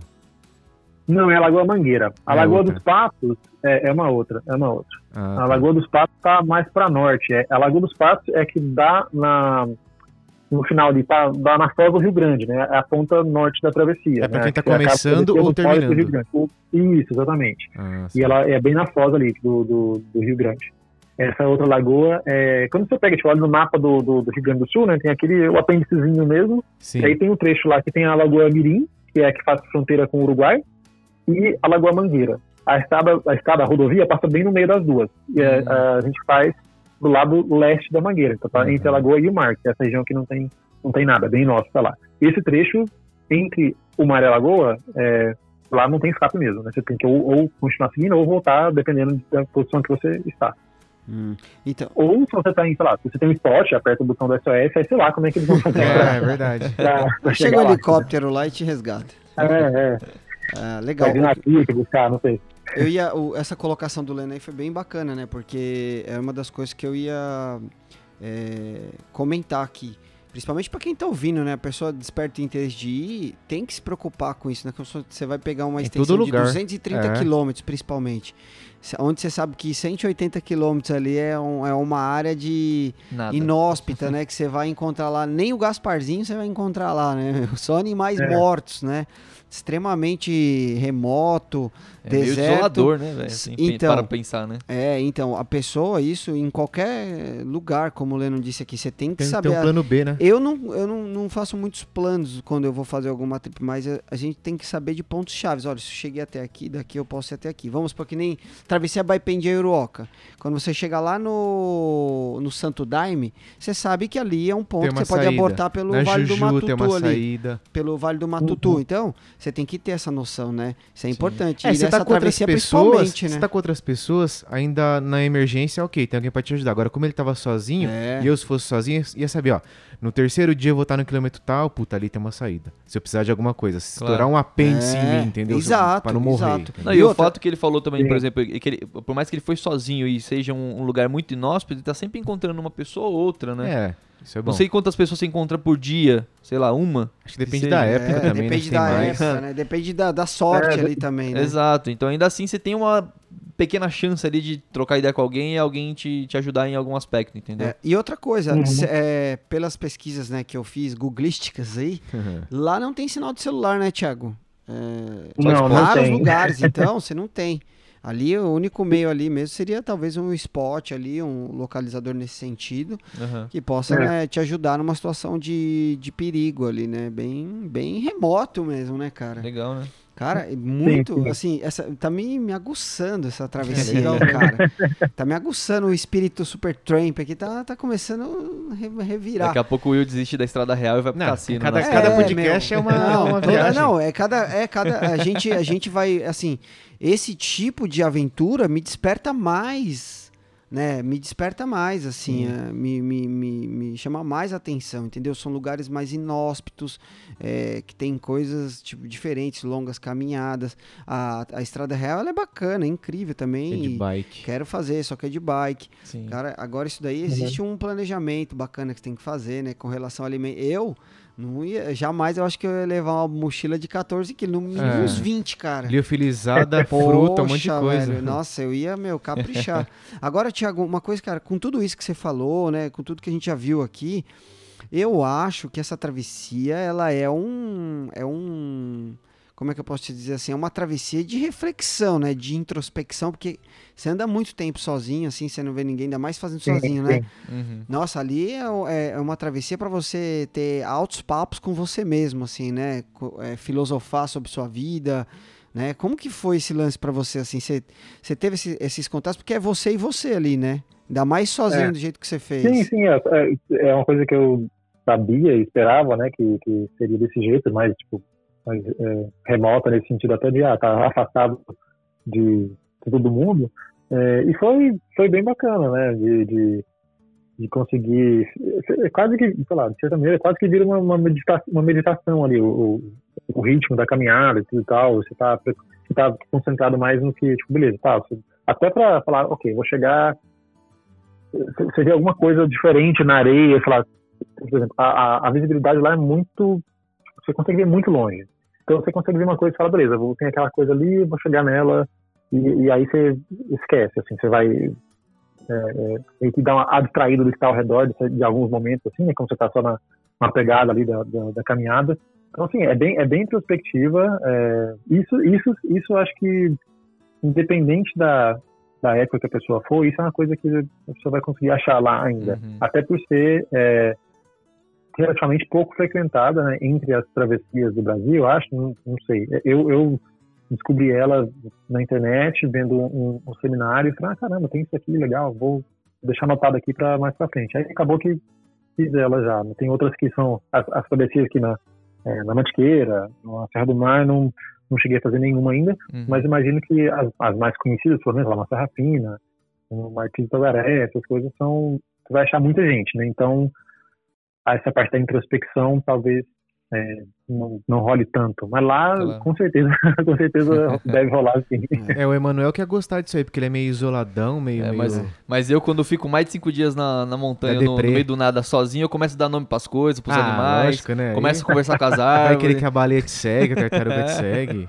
É, mas nossa, deve ser muito, né? Muito... Eu não troco ideia só comigo, não. Eu troco ideia com tudo ao meu redor. Não, mas eu, eu acho que como o Will falou, isso aí é uma introspecção. É tipo você, eu não sei, assim, meditar com você mesmo, porque são tantos dias sozinho, só que o Will pode fazer um teste, cara. Você quer testar seu relacionamento, vai com a namorada pra lá, Will. Aí você vai ver só. Senhora, É uma boa, é uma boa. é louco Vai testar ou vai sair se odiando ou vai casar depois da travessia. Melhor não, hein? Sei não. É, brincadeira, gente. Mas olha, é, é- é- como o Leno disse ali também um pouco antes aí, é cada vez mais difícil, né? Você ir para um lugar e falar, vou ficar só. É, Você não se isola. esquece. Né? Eu lembro que uma das poucas vezes que eu fiz um, um rolê assim sozinho foi a travessia Petrópolis-Teresópolis.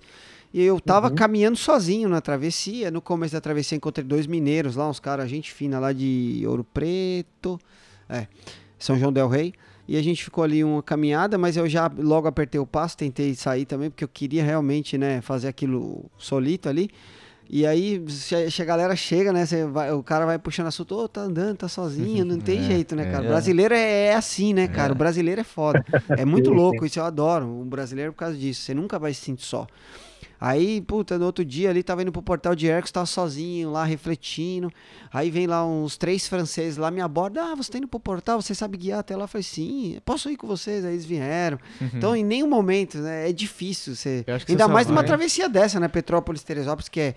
Dizem ser a travessia mais bonita do Brasil. Feriado né? e fim de semana, É. esquece. De semana pode Não. ter um fluxo menor e talvez você ficar um pouco mais isolado. Por exemplo, Baipim de Aroca, se você for numa terça-feira. Ah, é maravilhoso, hein? Aí, a Serra Fina também. Agora, fim de semana e feriado, já era, esquece. É, não tem como. muito jeito. É, mas que bacana, Thiago, esse, esse, é legal saber disso também de você, assim, né? Essa travessia, ela me, me, me aguça mesmo, eu É. super anima aí. Se quiser voltar Não, lá, E a gente falou aqui da, da Estrada Real, né? Que é, é um- é um roteiro bem histórico, assim, né? A Praia do Cassino, essa travessia da Praia do Cassino, essa região aí, eu tinha visto um tempo atrás que ela faz parte do, da história dos Campos Neutrais, Sim. né?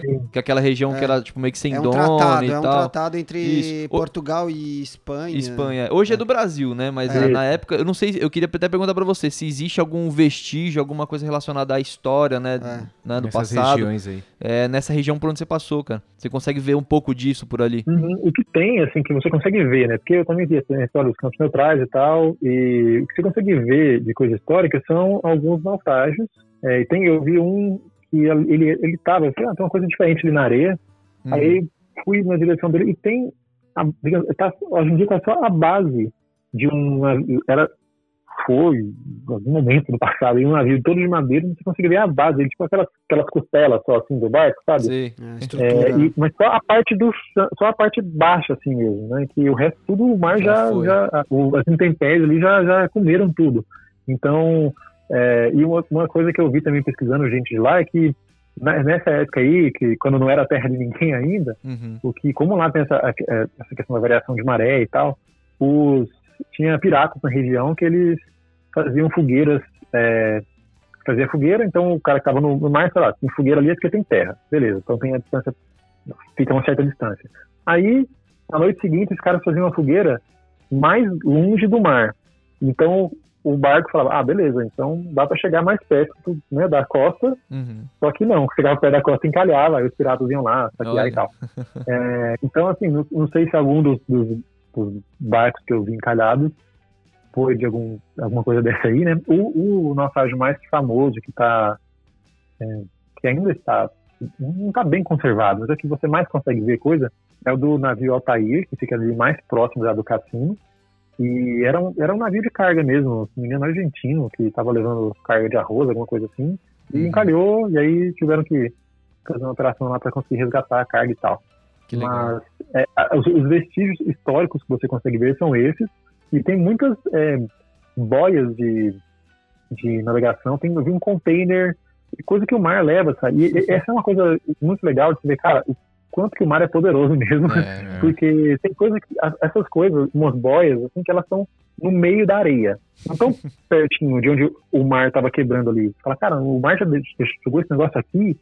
Você fala, você fica muito assim, cabreiro, sabe? Você fala, nossa, você fica. Vou, espero que, espero que esteja mansinho mesmo o resto do caminho, É. porque tá muito, tá, tá significativamente longe da, da água, sabe? Essa- essas coisas, alguns naufrágios, coisas assim. Então, é, pegar ali com, com tempo ruim é, deve ser um bagulho meio que assustador, assim, sabe? Bem né? emocionante mesmo, é. louco. E, e- e- Então, foi, fui bem afortunado de pegar, de pegar bons ventos, literalmente. Que massa. Ô, Thiago, e você viu algum cassino lá? Porque pelas minhas pesquisas aqui, o- a, praia, a Praia do Cassino tem esse nome por causa do Balneário Cassino, que fazia parte do Hotel Cassino. Ah, hoje é Hotel Atlântico, lá não sei se você passou por perto. Isso. Aí, mas desde 1946 é, foi proibido lá. O pessoal jogava é, roleta lá nesses, nesses cassinos e tal. É, então, tem, é, é, o nome vem daí mesmo. Eu não cheguei a passar na frente do, do Hotel Atlântico, do atual Hotel Atlântico, né? Uhum. Cassino, eu vi cassino no, no Chuí, né? Que é a cidade do Chuí. É, ela é uma metade dela no Brasil, outra metade no Uruguai. E tem Isso. uma avenida lá, que ela do lado do Uruguai chama Avenida Brasil, do lado brasileiro chama Avenida Uruguai. que que tá bem na fronteira. Você tá de um lado, você atravessa a rua, você outro país. E é muito engraçado que é, de um lado da rua tem cassinos, e do Isso. outro não tem.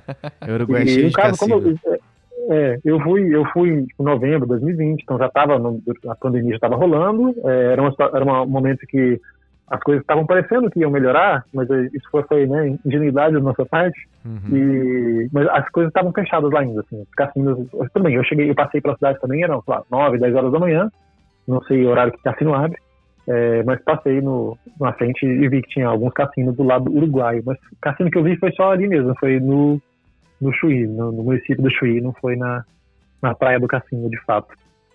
Mas é, quem sabe da próxima, daqui um tempo dessa volte pra lá pra falar, "Ah, quer saber, vamos entrar no cassino aqui agora, já que, já que aqui pode, vamos ver como é que funciona. É, já, já emenda pro Uruguai, como eu falei ali pelo litoral, cara, porque, meu, Uruguai, não só por ser cheio de cassino, mas é, o litoral ali é bem legal, sabe? Tem muita coisa é, bonita ali pra se explorar. E aí você vai seguir no litoral até Montevidéu, cara, é um rolê assim que eu recomendo pra todo mundo, é bem legal. Eu imagino, velho. Eu, eu tenho ouvido alguns podcasts é, de cicloviajantes, né? E eles- muitos deles fazem, né, esse trajeto daí, passam pelo Isso. lugar e falam que é bem, bem bacana. Assim, uma coisa que, que nu- nunca fiz, não sei andar de bicicleta, mas nunca, nunca fiz cicloviagem, coisa assim, não sou cicloturista, mas despertou pelo menos uma, uma possibilidade, quem É, sabe. Tá nos planos, né? Ô, ô Tiagão, É. só pra, assim, uma coisa peculiar, você observou o pessoal de bike lá, você tá com bikes comuns, assim, ou você viu alguma coisa de especial? Porque eu acho que minha maior motivação seria fazer de bike essa, essa travessia. Entendi.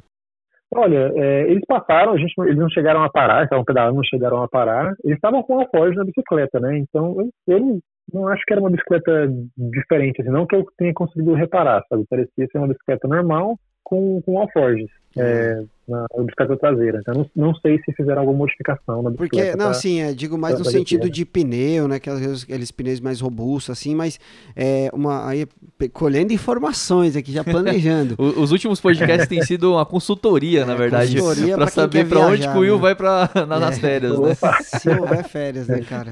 Mas assim, Depois eu é. tenho que é... fazer uma consultoria com o Will na funicular também. eu. Opa! Aí, aí, cara, você pode falar. Estamos a que zero dias sem falar de funicular no podcast. Estávamos, né? O meu mestrado, o meu mestrado sobre funicular já está em andamento já. Fiz bacharel, pós, agora eu tô fazendo mestrado. velho. É, ô Thiago, mas é pedalável lá, né? Uma faixa de areia, né? Eu Sim, acho. sim, sim. É, o trecho que, assim, o trecho que, o mesmo trecho que dá pra você andar, dá pra pedalar, né? Mas mais próximo, assim, da, da, da arrebentação ali mesmo, né? não sei se é arrebentação que chama, não lembro agora. Isso. Mas onde, Onde quebra as onde ondas. acaba a água ali, isso. Hum, onde acaba a água na praia ali. Lá, é claro, isso assim, se você pegar a maré, maré alta, a maré vai te empurrar para a areia fofa. Uhum. Eu, imagino que vai ser um saco de pedalar também, assim como foi um saco de andar. Mas é, dá para dá pra pedalar sim. É, e, e conforme eu, como eu falei, né, teve um pedaço que eu vi é, marca de pneu e pra ver que eles estavam andando assim mais perto mesmo da, da- de onde a, da, da- desse- mais perto da, da, da água possível, com que a areia era melhor. É, então dá sim, dá para pedalar. Eu, eu cheguei a ver também relatos de gente que faz né, de bicicleta esse, esse trecho. Dá sim para pedalar. É só, é, assim como para andar, se você der, ou der sorte, ou se programar, né, para pegar os momentos que tem a maré mais baixa para você andar, dá para pedalar tranquilo sim. Porque a- quando fica, a areia fica boa, ela fica muito boa, cara. Ela é, é igual andar em, em, em estrada de terra quase, sabe? Uhum. É, fica bem compacto. Então dá para dá pra pedalar sim. Ah, show de bola. Ah, por via tá? das dúvidas, Will, vai com pneu 2.3 ou 2.5 pra É, cima que já, já É garante. seguro, é mais seguro. Ô, Tiagão, é, você em algum momento, assim, da travessia, assim, você sentiu alguma coisa assim no sentido, caramba, meu, puta, aqui tô, tô meio receoso, em algum momento você se sentiu inseguro, né, por se tratar de uma travessia tão longa, assim, você tá sozinho, é um ambiente bem é, inóspito, assim, rolou esse, esse sentimento que às vezes acontece com a gente, né, dependendo do, do buraco onde a gente se mete, você fica, puta merda, o que eu tô fazendo aqui, sabe? Tipo, É. anoiteceu ali, você tá lá no meio da praia, você escuta um latido, um, um uivado ali. Rolou esse lance com Um você lá, mugido não? de vaca. Você é louco, meu. O canto das baleias. É. Ô, cara, se eu tivesse ouvido o canto das baleias, eu ia sair pra saber, eu quero ver. Mas, é, cara, eu tava com frio na barriga antes, sabe? Sinceramente, é, assim, aquela, essa, essa ansiosidade positiva quase assim, sabe? De, de, de chegar lá e tal, e andando...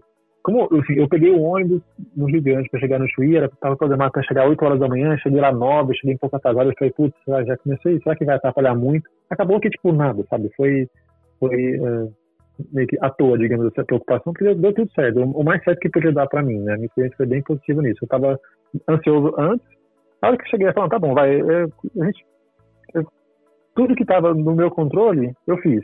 Né? Eu- Se o tempo virar, de um, sei lá, entrou uma frente fria muito louca. Uhum. Aí, pa- paciência, sabe? É, e, cara, eu tava, eu sempre, eu não peguei chuva, mas obviamente levei, é, tipo, capa de chuva, né? Tipo, uma, uma, Uhum. uma jaqueta de chuva, é, tava com outra blusa pra. Eu esqueci, esqueci de falar isso antes no, do questão do vestuário, né? Tava, é, essa, essa parte, roupa pra frio, roupa pra chuva, leva sempre, porque não vai saber, né? Então, levei essas coisas, mas tava, tudo estava no meu controle, é, eu tinha feito, eu falei, não tem por que ficar nervoso aqui. Aí eu fui e falei, vai andar, uma coisa que eu, que eu sei que eu sei fazer, sabe?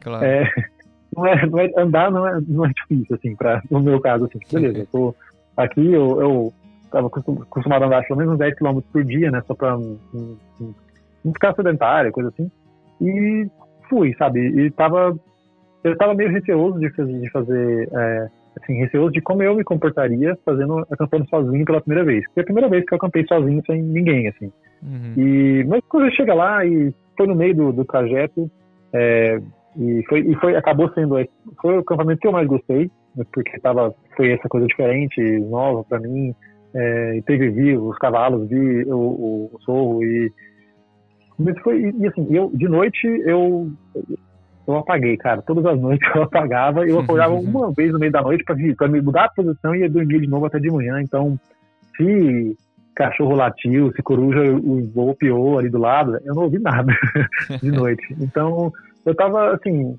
é, tranquilo. Claro, né, sabendo que assim, você tá num lugar que tem que tomar cuidado, tem que prestar atenção, não pode dar bobeira. Claro. Mas não tava assim, nossa, eu me sinto separado para isso, né? Tanto foi assim, igual eu falei mais cedo, né? Eu escolhi essa travessia para fazer, para ser a minha primeira travessia solo, porque tinha algumas, entre aspas, facilidades. Tipo, eu não precisava preocupar com navegação tanto, é, no sentido de ficar perdido, né? Preocupar com navegação era mais assim, água uhum. e lugar para acampar. Lógico. É, e, e, saber, assim, ah, saber onde eu tô. E, cara, eu tinha feito um planejamento de vou chegar para esse lugar tal, até quilômetro tal, no primeiro dia, quilômetro tal no segundo dia e tal. Acabou que isso também mudou um pouco. Eu, eu saí eu comecei atrasado e terminei adiantado, porque no meio do caminho, eu falei, beleza, dá pra. O ritmo de andar tá legal, tô me sentindo bem, é, tô fazendo as pausas, tipo, não, vou, vou parar pra descansar nesse horário aqui que eu determinei, pra não ter problema, sabe? E eu comecei também, tipo, beleza, eu tô me sentindo bem, dá pra andar mais hoje, no primeiro dia, por exemplo, eu falei, mas eu vou parar aqui mesmo, porque melhor prevenir do que andar demais, sei lá, estourar o joelho, sabe? Claro. Primeiro dia. Então, é, tomei os cuidados que estava para tomar, fui assim, claro, com certa confiança, assim, de que beleza, tudo que dava para eu fazer, que estava no meu controle, eu fiz, assim, não, não, isso, é, não, não, quero que isso soe como arrogância em momento nenhum, é uma coisa que, eu falo, mano, eu consegui fazer isso aí, qualquer um consegue fazer, é uma coisa que, uhum. se você planejar direitinho e falar, beleza, o que estava no meu controle eu fiz, é, vamos, se vai, tiver com medo, vai com medo mesmo, porque vale a pena, sabe, é uma experiência que vale muito a pena. É, por todos os motivos. Por estar no lugar ermo, por estar nesse lugar que você consegue fazer essa, essa introspecção, é, por ser uma experiência de, de, fazer uma travessia tipo, sozinho ou acompanhado. Cara, é, vale a pena. É, aquilo que a gente estava falando, né? Se você pesquisou, se você sabe do, os pontos que você pode, né, ter alguma dificuldade, se você está consciente, né, não há, não há muito o que temer, né? É isso. É. E esse friozinho na, na barriga é gostoso também, uhum. né? Faz parte ali. Sim, você tá indo mas... buscar o desconhecido seu ali, né? Puta, é uma aventura nova. E é isso que nos motiva, na verdade, né? Se não foi isso, o que seria, né? Exatamente. Buscar, é, o, então. buscar o novo, né? O desconhecido, né? Eu acho muito bacana isso, tá? Mas é aquilo que você falou, a gente tem que estar tá consciente, tem que ter, tem que ter se munido, né? Da, das informações. Claro, né? Tem muita gente que se joga aí e toca para cima, mas eu acho muito é. bacana é. você ter um pouco de noção de onde você está indo, porque numa situação de risco você pode acabar se complicando, né? Exato. E, sim, e perrengue sim, com sim. equipamentos e erros humanos, você teve algum não? Cara, é, equipamento, o meu bastão de caminhada, ele tinha, eu tava com aquele, aquele guarda aquele disquinho assim na ponta, sabe? Que, tá, que você usa geralmente em lama tal, pra sim. ter mais área de contato. Claro, sim. claro. E aquilo ali quebrou. Que, o perrengue, não foi perrengue de equipamento, mas o que ah, eu tive de, de, de, falha de equipamento foi aquilo ali. Tipo, no primeiro dia quebrou. Entendi. E eu só fui reparar, tipo, quando eu cheguei e falei, uai, sabe? Se eu tivesse visto que, que um, que, quebrou, que um, um deles quebrou, e eu falei, que droga, né? Eu olhei pro outro, tava rachado, caindo, eu peguei e guardei, porque, tipo, eu falei, putz, sabe, deixei, deixei um lixo pra trás, porque eu não vi. Sim. É, mas, assim, de erro de, de, equipamento foi isso. Né? Igual eu falei, tipo, questão do, do, do tênis lá, tipo, não, não, tive problema com isso, a barraca uhum. tudo tranquilo, o chão da barraca tudo tranquilo, não tive problema de equipamento. É, de erro humano foi só que para atravessar algumas, algumas horas tinha uns arroiozinhos menorzinhos assim para passar. Uhum. E tipo, falei, ah, acho que dá para passar só vou pisar ali que vou molhar menos o tênis. Aí você pisa areia fundo e fala, beleza, é o erro de humano ali que, tipo, ah, ok, então molhei o pé que não queria molhar, mas assim, sabe, de todas as coisas que podia acontecer, tipo, molhar o pé foi a mais tranquilíssima, sabe? É, não, assim, foi, foi bem isso. Igual eu falei, tipo, uma das coisas que eu não, não quero prevenir, porque pode ser uma, um risco maior, foi era entrar no mar sozinho. Não uhum. fiz. E não me arrependo de não ter feito. O dia que deu para eu estava acompanhado, a gente foi na água, tal, entramos na água ali até para até a, a, a, coxa ali e tal, ficamos um pouco. Pronto. E é, o resto foi, foi bem isso, assim, bem, andei com bastante consciência, prestando ah, atenção legal. no que o meu corpo me dizia, tinha feito essas pausas é, pré-programadas ali, não vou andar tanto tempo, fazer 15 minutos de pausa, mesmo se eu estiver me sentindo bem, claro, não dá para ir mais, eu, não, vou, vou parar. Porque, então foi sabe, um rolê tranquilo, né, cara? é, foi, foi bem isso. E mesmo tendo feito, tipo, falar, ah, fiz quilometragem alta por dia, ah, eu dei uma pesquisada aqui, eu dei uma, fiz a conta aqui depois, deu uma média de uns 38 quilômetros por dia. Tá bom. É, e, tipo, é bastante coisa, sim, bastante Sim. coisa, mas, mas é, é, é isso, é, é, é plano, é, é muito tranquilo de andar. É, eu, eu tive né, a cooperação da, da natureza. É. tive vento a favor, tive maré baixa que eu tava com areia boa pra andar, então, é, tipo, não tive insolação, sabe? Nada, não me senti mal em momento nenhum, não tive problema com água, beber água e passar mal, tipo, nada. Não tive nenhum problema. É, foi- acho que foi a experiência mais positiva que eu poderia ter, foi a que eu tive. Show, show. É bom que nas próximas você vai ter uns perrengues aí pra você ver o, o que é um perrengue numa trilha aí. Não, Sim, sim. É, eu tava falando, cara, que vai, sabe, eu tava esperando vir uma, vir uma, uma frente fria, sei lá, uma chuva vindo do além, assim, mas Sim. não, não foi, sabe? E certa maneira eu tava, eu queria é, é, experimentar alguma coisa, um perrengue controlável, digamos assim, um que dá pra você lidar, justamente pra, pra aprender a lidar com isso, sabe? Na, Sim. a vez que eu fiz a, a Petrópolis Teresópolis também, cara, a gente pegou o tempo lindo, assim, as, ah, que legal. Tipo, fez frio de noite, mas nada demais, assim, não pegamos chuva. Deu pra fazer tudo com, com tranquilidade. Tava eu, nesse, nessa, daquela vez lá, tava eu, só eu e minha esposa, a gente tava com uma, com uma guia. Que é, era a nossa primeira vez, falei, vamos, vamos com a guia num lugar que eu sei que teria que ter pesquisado um pouco melhor para fazer sozinho. Vamos com a guia. Tipo, vamos, e foi maravilhosa. Tipo, a guia foi super legal. A gente tem contato com ela até hoje, porque ela é uma pessoa muito legal. Então, Como é o nome É, dela, Thiago? eu- Desculpa. da guia, ela é Natânia, Natânia Cronenberg. É, é que eu conheço umas guias lá do, do Parnasso lá que são super gente É. boas também. Legal. E. Mas calma, Thiago. muito Calma que o perrengue vem, tá? É, É, então. É isso, sabe? Eu preciso fazer mais coisa pra poder ter- dar oportunidade pro perrengue. É isso.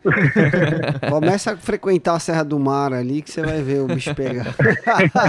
você vai Vai começar fazer a trilha então. na Mantiqueira em Vai. março. É, vai fazer em março na Mantiqueira, vai subir Santo Agostinho, tomar uns raios na cabeça, que nem eu em época de chuva. Legal, legal. E Thiago, é, aproveitando que você não, não teve perrengue pra pessoa não ter perrengue, o Will aqui no caso quer fazer, quais as dicas que você passaria, cara, pra quem quer fazer essa travessia aí, é, tanto no sentido que você fez, como o inverso também, o que, que você poderia falar aí pro pessoal? É, o que eu recomendo é dar uma. Tipo, de- quando você for definir a época que você vai, é, dá uma olhada na, tipo, na carta de vento. Tanto assim, no geral, geralmente, ah, nessa época do ano, venta mais no sentido tal. Pra saber se você passava em qual sentido fazer, por exemplo. Uhum. O- e quando estiver chegando mais perto, né, tem aplicativos de, de que dá para ver direção de vento, tem aplicativo ou carta de maré. Tipo, veja essas coisas, baixa essas coisas. Eu cheguei, né? Baixa de ter um print screen mesmo aqui da, da carta de maré para saber é, direitinho e tal. E, e lá tem uma questão que o pessoal fala que quando dá vento sul, é, a maré fica mais baixa um pouco, se não me engano. E aí ajuda, sabe? Então é isso. Pesquise, justamente, pesquisa vento e maré pra lá, eu acho que é o que mais vai fazer diferença. É isso. Porque se a areia tiver, se você tiver com a areia boa pra andar, vai que vai. Ou pra pedalar, pra andar, vai que vai. Uhum. E, e é isso, né? E claro, né? Previsão do tempo, essas coisas que pra qualquer lugar você tem que dar uma olhada. Mas aí, até aí, previsão do tempo, pode mudar com certo com uma. uma é, é, um- é previsível e imprevisível ao mesmo tempo, né? Pode ter alguma coisa mais, mais ali. Mas eu- é isso aí. E planejar pra saber. é, se, conhecer, saber quanto que você consegue fazer por dia, tipo, caminhando ou pedalando, e para ver os pontos que você faz. Sei que vou ficar mais ou menos por ali para poder chegar no, num lugar que, e aí uma questão mais de opinião minha, um lugar que é bom acampar num lugar próximo de água corrente, né, para ter água, para você conseguir se abastecer de água, fazer Uhum. sua, sua janta, sua comida e tal. E é isso, não tem. é, acho que como lá não tem muito segredo de, de, de navegação, é mais essa logística básica, digamos assim, é, é pesquisar isso mesmo, pesquisar mais o, como é que vai estar o tempo Uhum. e como que é o tempo na época que você pretende ir. É, o que eu posso dar de dica é isso. Se alguém quiser mais, tipo, ah, que, alguma outra dica mais pontual, e ah, o que você comida de comida, coisa assim, ó, gente, aí cada um tem a sua, eu posso falar o que eu fiz pra mim, e de novo, como eu falei antes, eu fiz uma coisa que era, eu sei que muita gente não gosta de ter, tem gente que gosta de ter mais variedade mesmo, comer coisas diferentes, né? eu nunca, eu nunca comi comida liofilizada, então não posso dar opinião sobre. Uhum. Então, fala, quer levar comida? Leva comida liofilizada. Quer fazer igual eu fiz? Eu comprei as coisas tudo a granel, porque eu queria tipo, ter o mínimo de impacto possível. Fiz tudo, comprei todas as coisas a granel, fiz a minha própria comida, preparei antes. É, Porque, não, coisa pessoal minha, sabe? É, isso aí, de, de preparo, é, acho que o que dá para dar de dica é isso. Procure saber como é que vai estar o tempo na época que você vai, porque isso faz influência, assim, vai, vai fazer diferença, assim, na sua, na sua caminhada, pedalada, ou o que quer que seja. Não, com certeza. Muito boa. O Will ia levar um pote de Nutella pra lá. Ah, com certeza. Com Pra mim, todo Até dia. eu. Eu, eu, uma colherada de Nutella todo dia de manhã, meu amigo, é energia vida. pra dar e sobrar. Ô, Thiago, mas é legal isso que você falou, sabe por quê? Principalmente no ponto de a pessoa saber o quanto ela consegue andar, né? Porque isso vai determinar com em quantos dias você vai fazer, já começa daí. Em quanto de comida você vai levar, Uhum. né? Isso é, é muito importante, esse, esse toque que você deu. Eu acho que, se não, se não o mais importante, né? Porque, é, primeira coisa, você tem que saber quanto você vai conseguir render na caminhada. Isso. Se você só anda 20 km por dia, meu, é 10, 12 dias de caminhada. Isso. Tem que Mais ser Entendeu? comida. é. Mais comida pra tudo isso. É, meu, aí já começa a ficar uma logística mais séria, né? A não ser que você leve uma, uma vara de pescar aí. É. A não ser que você baixe o espírito gaúcho e começa a pescar lá e comer sua própria comida. É sobrevivencialismo já, né? Mas É, fora isso, cara, é muito legal você, você, você se conhecer também pra fazer isso. Eu, eu acho que eu me daria bem nessa travessia, assim, nesse sentido. Tanto que Legal. enquanto, enquanto vocês estavam falando aqui, eu já tava pensando em fazer em, tipo, três, quatro dias correndo, sabe? Tipo, é, sério, E de bacana. Verdade. De verdade. Você faz, tipo, meu, sei lá, pouco menos de uma maratona aí. Da, da- Mas aí você de teria que ter maratona. um, um apoio. Não, sem apoio. É igual a Correndo? prova, a UAI, né, que tem aqui em Minas, que os Sim. caras fazem. Você leva a manta térmica, saco bivac, Ah, tá, tá. entendeu? Leva ali as comidas enlatadas ali, Bem que você roots quiser. mesmo. Sim, É. sim. Você sabendo onde tem os pontos de água, correr É, até os rolê pontos de massa. água. Will, se você fizer, eu chamo você pra gravar um podcast com a gente aqui. Ah, não, vou fazer, vou fazer, fazer, fazer. Animei, animei. Cara, é impressionante, né? Se a gente. Tudo, todo podcast é uma inspiração, Com né? Mas certeza. sabe por que, que a gente fala isso aqui, Thiago? A gente sempre fala, não, pô, eu vou. Porque inspira, cara. Você tá Dá falando. vontade aqui, de fazer. Dá vontade, pô, o cara É. fez, puta rolê da hora, você contando os detalhes. A gente já se vê lá. É. Eu já me vi lá. É verdade. Cavando ali, dormindo numa duna ali, encosta. Entendeu? Aí você abre o saquinho de dormir, já vê o sol nascendo na tampa ali, no mar, sabe? Puta coisa linda. Você já assistiu o. Rocket Power? Rocket Power, Aquele não. desenho da Nossa. Nickelodeon que os caras andavam de skate, Sim. patins. Tio Dito, né? Que era um dos caras lá, acho que era tio deles lá. Ele tem uns episódios lá que ele faz, tipo, ele cava na areia, né, da praia, tipo um, um sofazinho, tá ligado? Tipo, um lugarzinho pra você botar a perna, tipo, como se fosse uma esplêndido. casa dentro da areia. É muito Olha louco. isso, é tipo a casa do Patrick, tá ligado? Ai, do Bob Da hora, Esponja. Da hora. Olha aí, tá vendo? você ir assim, Will. Não, mara... ó, que simplão, velho. Barraca pra quê, né? Barraca, assim, claro, dependendo da época, você, você precisa se abrigar, né, tal. E também é eu vou fazer, eu vou fazer um hotel no meio da travessia da Praia do Cassino, cara, pra você poder dormir lá. Ah, aí eu te é a bato. cara do Olha. Emanuel. Não, Olha, tem.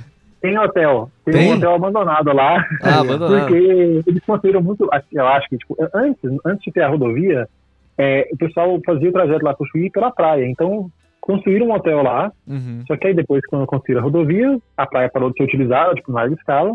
E daí, é, o hotel ficou abandonado e tá cheio de areia, sabe? Então tem, tem duas construções abandonadas que você consegue, tipo, usar ela pra dormir dentro, mas você vai ter que compartilhar seu quarto ali com uma pilha de areia. Mas dá, mas tem hotel já.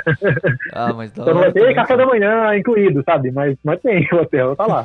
Bom saber, bom saber que Parei já de tomar. temos um refúgio. Show, show demais. Tiagão, queria agradecer demais aí, cara, por você ter aceitado esse convite de participar aqui do desse papo outdoor aqui, né, com a gente, Sim, contar demais, aí é, mais uma vez a sua história em mais um podcast aí, tá ficando famoso, hein, Tiagão, os podcasts já, hein, é, tá, tá cada legal. vez eu mais, agradeço, né? e eu tenho certeza que en- enquanto mais canais né, essas histórias chegarem, com certeza vamos motivar muitas, muito mais pessoas, né? Incentivar mais pessoas a sair da, da poltrona num dia de domingo aí, né? Ou num dia de semana que seja, né? E histórias como a sua aí, né? Histórias que você vê, a- a- com certeza muitas pessoas vão, se- vão se identificar, né? Por tudo que você disse, né? Aí, né? É, por você estar meio quase que no início ali, né? Do meio pro início da sua caminhada no mundo outdoor. E isso é muito bacana, né? Já entrar aí com, com o pé direito num, num rolê desse, né? Que é a travessia da Praia do Cassino, aí que tem pô, mais de 200 quilômetros, cara. Eu nunca fiz uma travessia com mais de 200 quilômetros, né? Então, pô, É isso aí, Tiagão. muito obrigado, agradeço muito pelo, pelo convite também. É, e, cara, é isso, pra, pra fazer essas coisas, tendo o planejamento certo. E, claro, né, um pouco de um pouco de sorte na hora de fazer também, né? Pra não pegar tempo bom, esse tipo de coisa, dá pra fazer. É, é uma travessia, tipo, super acessível, sabe? Foi, tipo, assim, é, uma semana lá, contando tudo, contando a passagem, tudo, tudo, tudo. Foi menos de mil reais, cara, que eu gastei pra fazer isso. Então é uma coisa super acessível. Tipo, tá aqui no Brasil, é, sabe, e tá no extremo, assim, o, a Barra do Chuí, é o ponto- eu já tive a oportunidade antes de ir pra, pra Santiago, no Chile. A Barra do Chuí tá mais ao sul do que Santiago, no Chile. Hum, É. Então, assim, é o, é, o, é, tipo, é um extremo do Brasil mesmo, assim, cara, é o ponto mais ao sul que eu já fui na vida, até onde tá no, no próprio Brasil, sabe? Isso, eu- isso eu achei muito. Depois que eu fui, eu falei, cara, é verdade, né? Eu vou procurar ali e vi que, tipo, na verdade, a, a, a latitude é mais alta na Barra do Chile Uhum. do que em Santiago e tal, que é Santiago é muito legal também, teve, eu consegui fazer algumas trilhas ali e tal, mais curtas, mas o Brasil tem muita coisa para oferecer, é, e tipo, é acessível, as pessoas que encontrei tipo, no caminho são foram super legais tal. Cara, sempre a gente estava tomando cuidado com por conta da pandemia. Tipo, sempre via que encontrar com pessoas tal, puxava a máscara, colocava máscara na cara. Uhum. É, a, máscara a cara estava meio protegida já de qualquer maneira, como venta muito e sol, então tava com proteção na- no rosto para poder não queimar. Um pouco o nariz, o nariz é grande, não tem muito como escapar, queimei o nariz. mas, mas assim, é, é, é super, super legal, super recomendo essa, essa travessia para quem quiser fazer. É só se planejar, dá para fazer tipo, com tranquilidade, assim, sabe? E se alguém quiser, é, sei lá, tirar alguma dúvida, alguma coisa do gênero, depois estou à disposição aí, podem me achar no, é, no Instagram, acho que é o jeito mais fácil mesmo, é Thiago Waldhelm, meu nome, tudo junto. É, conseguem me achar lá, e podem, podem é, perguntar, tirar dúvidas. Pode, estou à disposição aí de quem quiser, gente. Show. Obrigadão, Show. Thiago. Obrigado mesmo. Eu quero saber quando é que vai ser aí do Oiapoque a Chuí que você vai fazer. É verdade, hein? É, rapaz. Porque a gente já precisa programar a gravação desse podcast aqui. Bom demais, rede trilhas é isso aí. Tem, e é isso, é uma, é uma- achei muito legal, uma boa vocês lembrarem disso aí, porque é, em trilhas de longa distância, né, o pessoal pensa pri- principalmente acho nos Estados Unidos, tem na Nova Zelândia, a- agora, assim, agora entre aspas, mais recente tem a, na, a Greater Patagonian Trail lá na, na Patagônia, que assim, quero fazer, porque é Patagônia. É, mas tem coisa no Brasil também, de longa distância para fazer, tem essa, essa, essa esse trecho que eu fiz é um trecho da trilha do El Pacachuí, que está sendo implementada pela Rede Brasileira de Trilhas de Longa Distância. Uhum. É, então tem, assim, o Brasil tem muita coisa para oferecer. Tem outras trilhas grandes também, alguns outros trajetos grandes também. Tem o Caminho de Cora Coralina em Goiás, por exemplo. Sim. Tem agora que lançou lá no Pará, tem a trilha Amazônia Atlântica, que são 210, 200, alguma coisa, 200 e poucos quilômetros também Sim. de trilha. Assim, e trilha que dá pra fazer pedalando e andando, você consegue, vai passar por meio de rio também, é, os negócios selvagens também, assim. E, cara, você passa no, no litoral brasileiro com a Amazônia, sabe? Tem muita coisa bonita no Brasil pra gente explorar também. É, e é isso aí, tem- vamos, vamos que vamos. Que massa. Show, show. Valeu, Tiagão. Valeu pelas dicas aí. Valeu por, por dar essa inspiração pra gente aí. Porque o Will falando que quer fazer, cara, realmente dá uma vontade de fazer e a gente vê que é uma trilha assim que. Não vou dizer que qualquer um faz, mas, pô, você olha assim, dá pra fazer se planejando e tal, certinho. Então, eu acho que Sim. tá nos planos aqui, com certeza, pegar uma semaninha e fazer ela e, e voltar aqui pra gravar um podcast com o Will, com certeza. Mais uma, né, no- nos planos dos caras aqui. Beleza, Tiagão? Obrigado aí, cara. Agradecemos demais a sua participação. E é isso aí. Até a próxima, meu amigo. Até a próxima, brigadão, um abraço. Tamo junto. Falou.